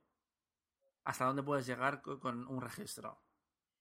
Sí, porque realmente es, es- son personajes muy dramáticos y, y es que siempre funcionan. Bueno, excepto a Meg Ryan, con Cuando uno me ama a una mujer, que fue su primer papel dramático eh, y consiguió el SAG, que estuvo, estuvo nominada al SAG como mejor actriz, pero no consiguió entrar a los Oscars y a pesar de que hacía de borracha y se caía de la barca y todo. Demostrando su rango, todo su rango como actriz. Pero es eso, es que te permite pues eh, mostrarte depresivo, eufórico. eh, sí, Pedir perdón a tu familia. exacto. eh, Te da muchas eh, posibilidades dramáticas que la academia le encanta conocer. No obstante, sí es cierto que hay mucha nominación, pero poco alcohólico premiado. Yo ahora pienso en John Wayne, Nicolas Cage, no, no, no, recuerdo muchos más. Ah, es cierto, es cierto. Bueno, el segundo consejo que vamos a dar hoy es especialmente para Mark Wahlberg. Si realmente Mark quiere estar nominado al Oscar, haz de un personaje gay de una vez por todas porque nunca falla. Drama, drama con marica nunca falla. Si bien las lesbianas no existen en el radar de los Oscars, los Oscars nunca, nunca se resisten a, a- a nominar a un personaje gay, especialmente si acaba palmando dramáticamente. Eh, y ahí están los ejemplos de Colin Firth, Philip Seymour Hoffman, Tom Hanks, Ledger, Jake Gyllenhaal, Ed Harris en Las Horas, Christopher Plummer, Sean Penn en Mi nombre es Harvey Milk, Ian McKellen, Greg Kinnear, William Hart, Tommy Lee Jones, Judy Dench, Charlize Theron. Ay, se ha puesto lesbianas también. Nicole Mm. Kidman, Julianne Moore, Nicole Kidman. Ah, no, a ver, lo, horas, de- bueno. no, las horas, eh, el trasfondo. Bueno, ver. Otro que- no, otro que a no ha ver, entendido la película. No, el trasfondo, Jessica- el trasfondo. Jessica Tandy, por eso Jessica Tandy habría ganado completamente en el 91 si no hubiera ganado dos años antes por Mm. Tomates por ah, Pasando a Miss Daisy. Y yo tengo la teoría de que en el 91 no nominaron Tomates Verdes Fritos porque temían darle otra vez el Oscar como a Pasando a Miss Daisy, en plan de vamos a no nominar a esta, no sea que luego acabe ganando igual que hace dos años, porque sí es cierto que es el mismo tipo de peli. No, lo de Mark Wahlberg lo hemos dicho porque tanto él como Colin Farrell en su momento rechazaron eh, Brokeback Mountain porque no se veían eh, cómodos haciendo un papel de este tipo. Y todos los que hemos visto el vídeo eh, pornográfico de Colin Farrell sabemos que es totalmente cierto. que esto, esto, esto lo tiene un talento y lo deja muy claro en ese, en ese videoclip. Os invitamos a verlo. El tercer consejo, haz mucha campaña promocional y no te quejes de lo dura y ridícula que es hasta después de que hayas ganado el Oscar. Aquí los ejemplos más claros son George Clooney y Ben Affleck, que incluso eh, los periodistas de este año decían que trataban de, tú al periodista, le mencionaban con, el nombre del reportero, eh, intentaban tener esa cercanía con el periodista, con el crítico, ganárselo, ser súper encantadores, siempre tener la sonrisa fija. Bueno, en el caso de George Clooney, a Ben Affleck le costaba un poquito más. Y ser sobre todo simpáticos, divertidos. eh, está muy bien como hizo... eh, ¿Cómo se llama? Joder, no me acuerdo cómo se llama el protagonista de The Artist.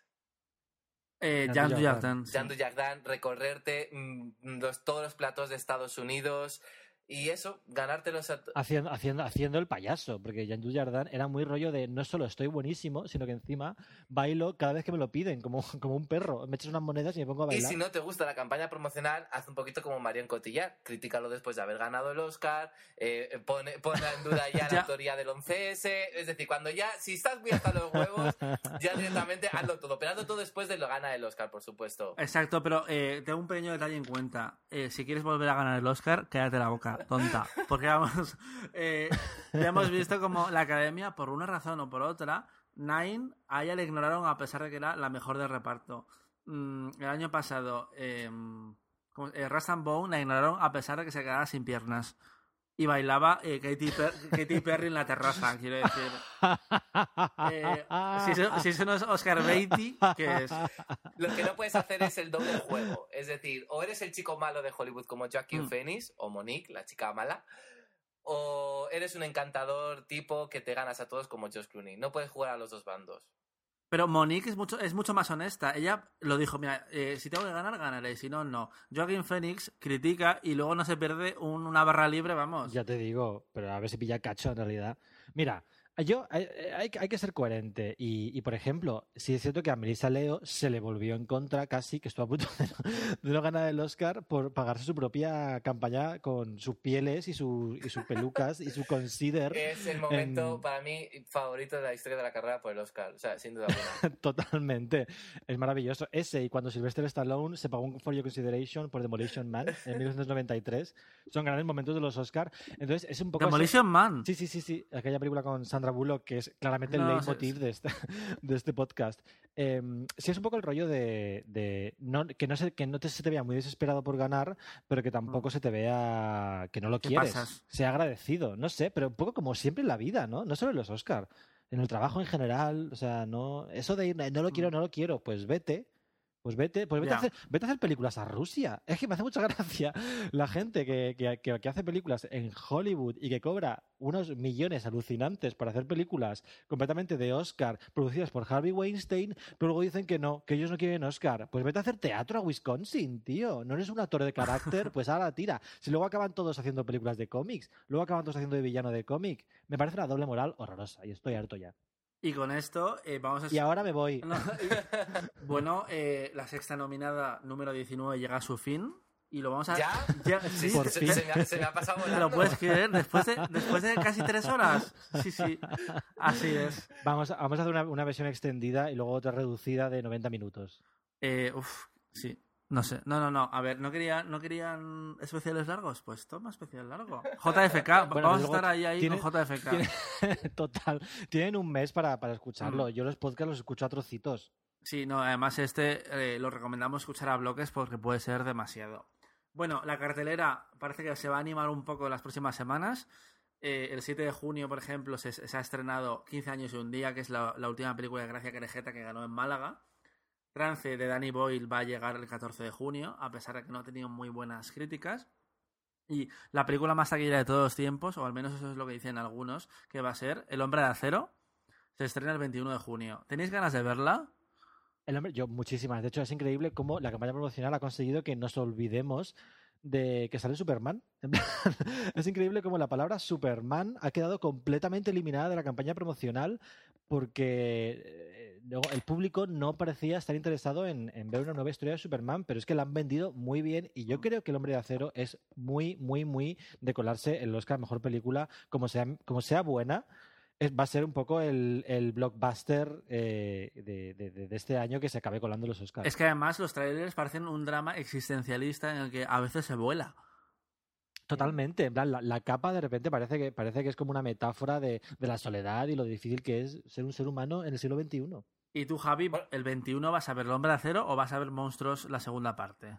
No, yo lo que voy a esperar ya, que como además creo que la semana que viene, dentro de dos, estamos aquí los tres juntos en Madrid, yo creo que hay que hacer ya un cineforum con antes del amanecer, antes del atardecer, y ya prepararnos para el 28 de junio, que es antes del anochecer, que es de otra, la otra gran película de este mes. Sí, sí, eh, por fin parece que se anima un poco y que vamos a tener razones para ir al cine. Y una de ellas no va a ser After Earth, por lo visto, de M. Night Shyamalan, que también se estrena el 28 de junio y que la crítica ha destrozado y el público ha ignorado. una vez más para, para el director del sexto sentido, que el pobre está en. ¿Cuándo, ¿cuándo va a dejar de hacer películas este señor? Yo creo que debería. Pero ¿por qué, les, ¿por qué le siguen dando tanto dinero? Ya. Es que le dan un montón de pasta. Yo, yo creo que debería hacer una película barata, pequeña, con cero ambición y con un guion original suyo otra vez. Pero ¿cuánto costaría eh, el sexto sentido? Quitando el sueldo de Bruce Willis. Nada. Nah, 20, 20 millones, 30 millones. Realmente que, a ver, que se encierre, que, de- que deje de. Que, que se aleje un poco del gran foco un, un tiempo y vuelva cuando tenga una buena historia. Porque es una persona que ha tenido talento. Es decir, no creo que, que, que sea un caso de pues un don nadie que tuvo suerte. No. Simplemente pues está. no, no, simplemente está- ha perdido la inspiración. Y bueno, os vamos a dejar ahora una pista de la peli- del el año de los Oscars que vamos a comentar en la próxima edición de la sexta nominada. A ver si caéis.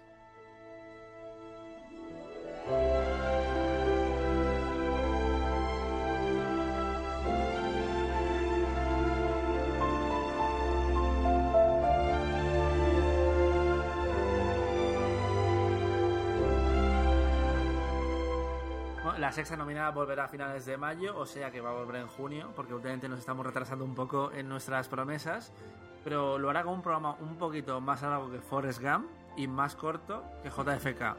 Eso es lo que podemos prometer por ahora.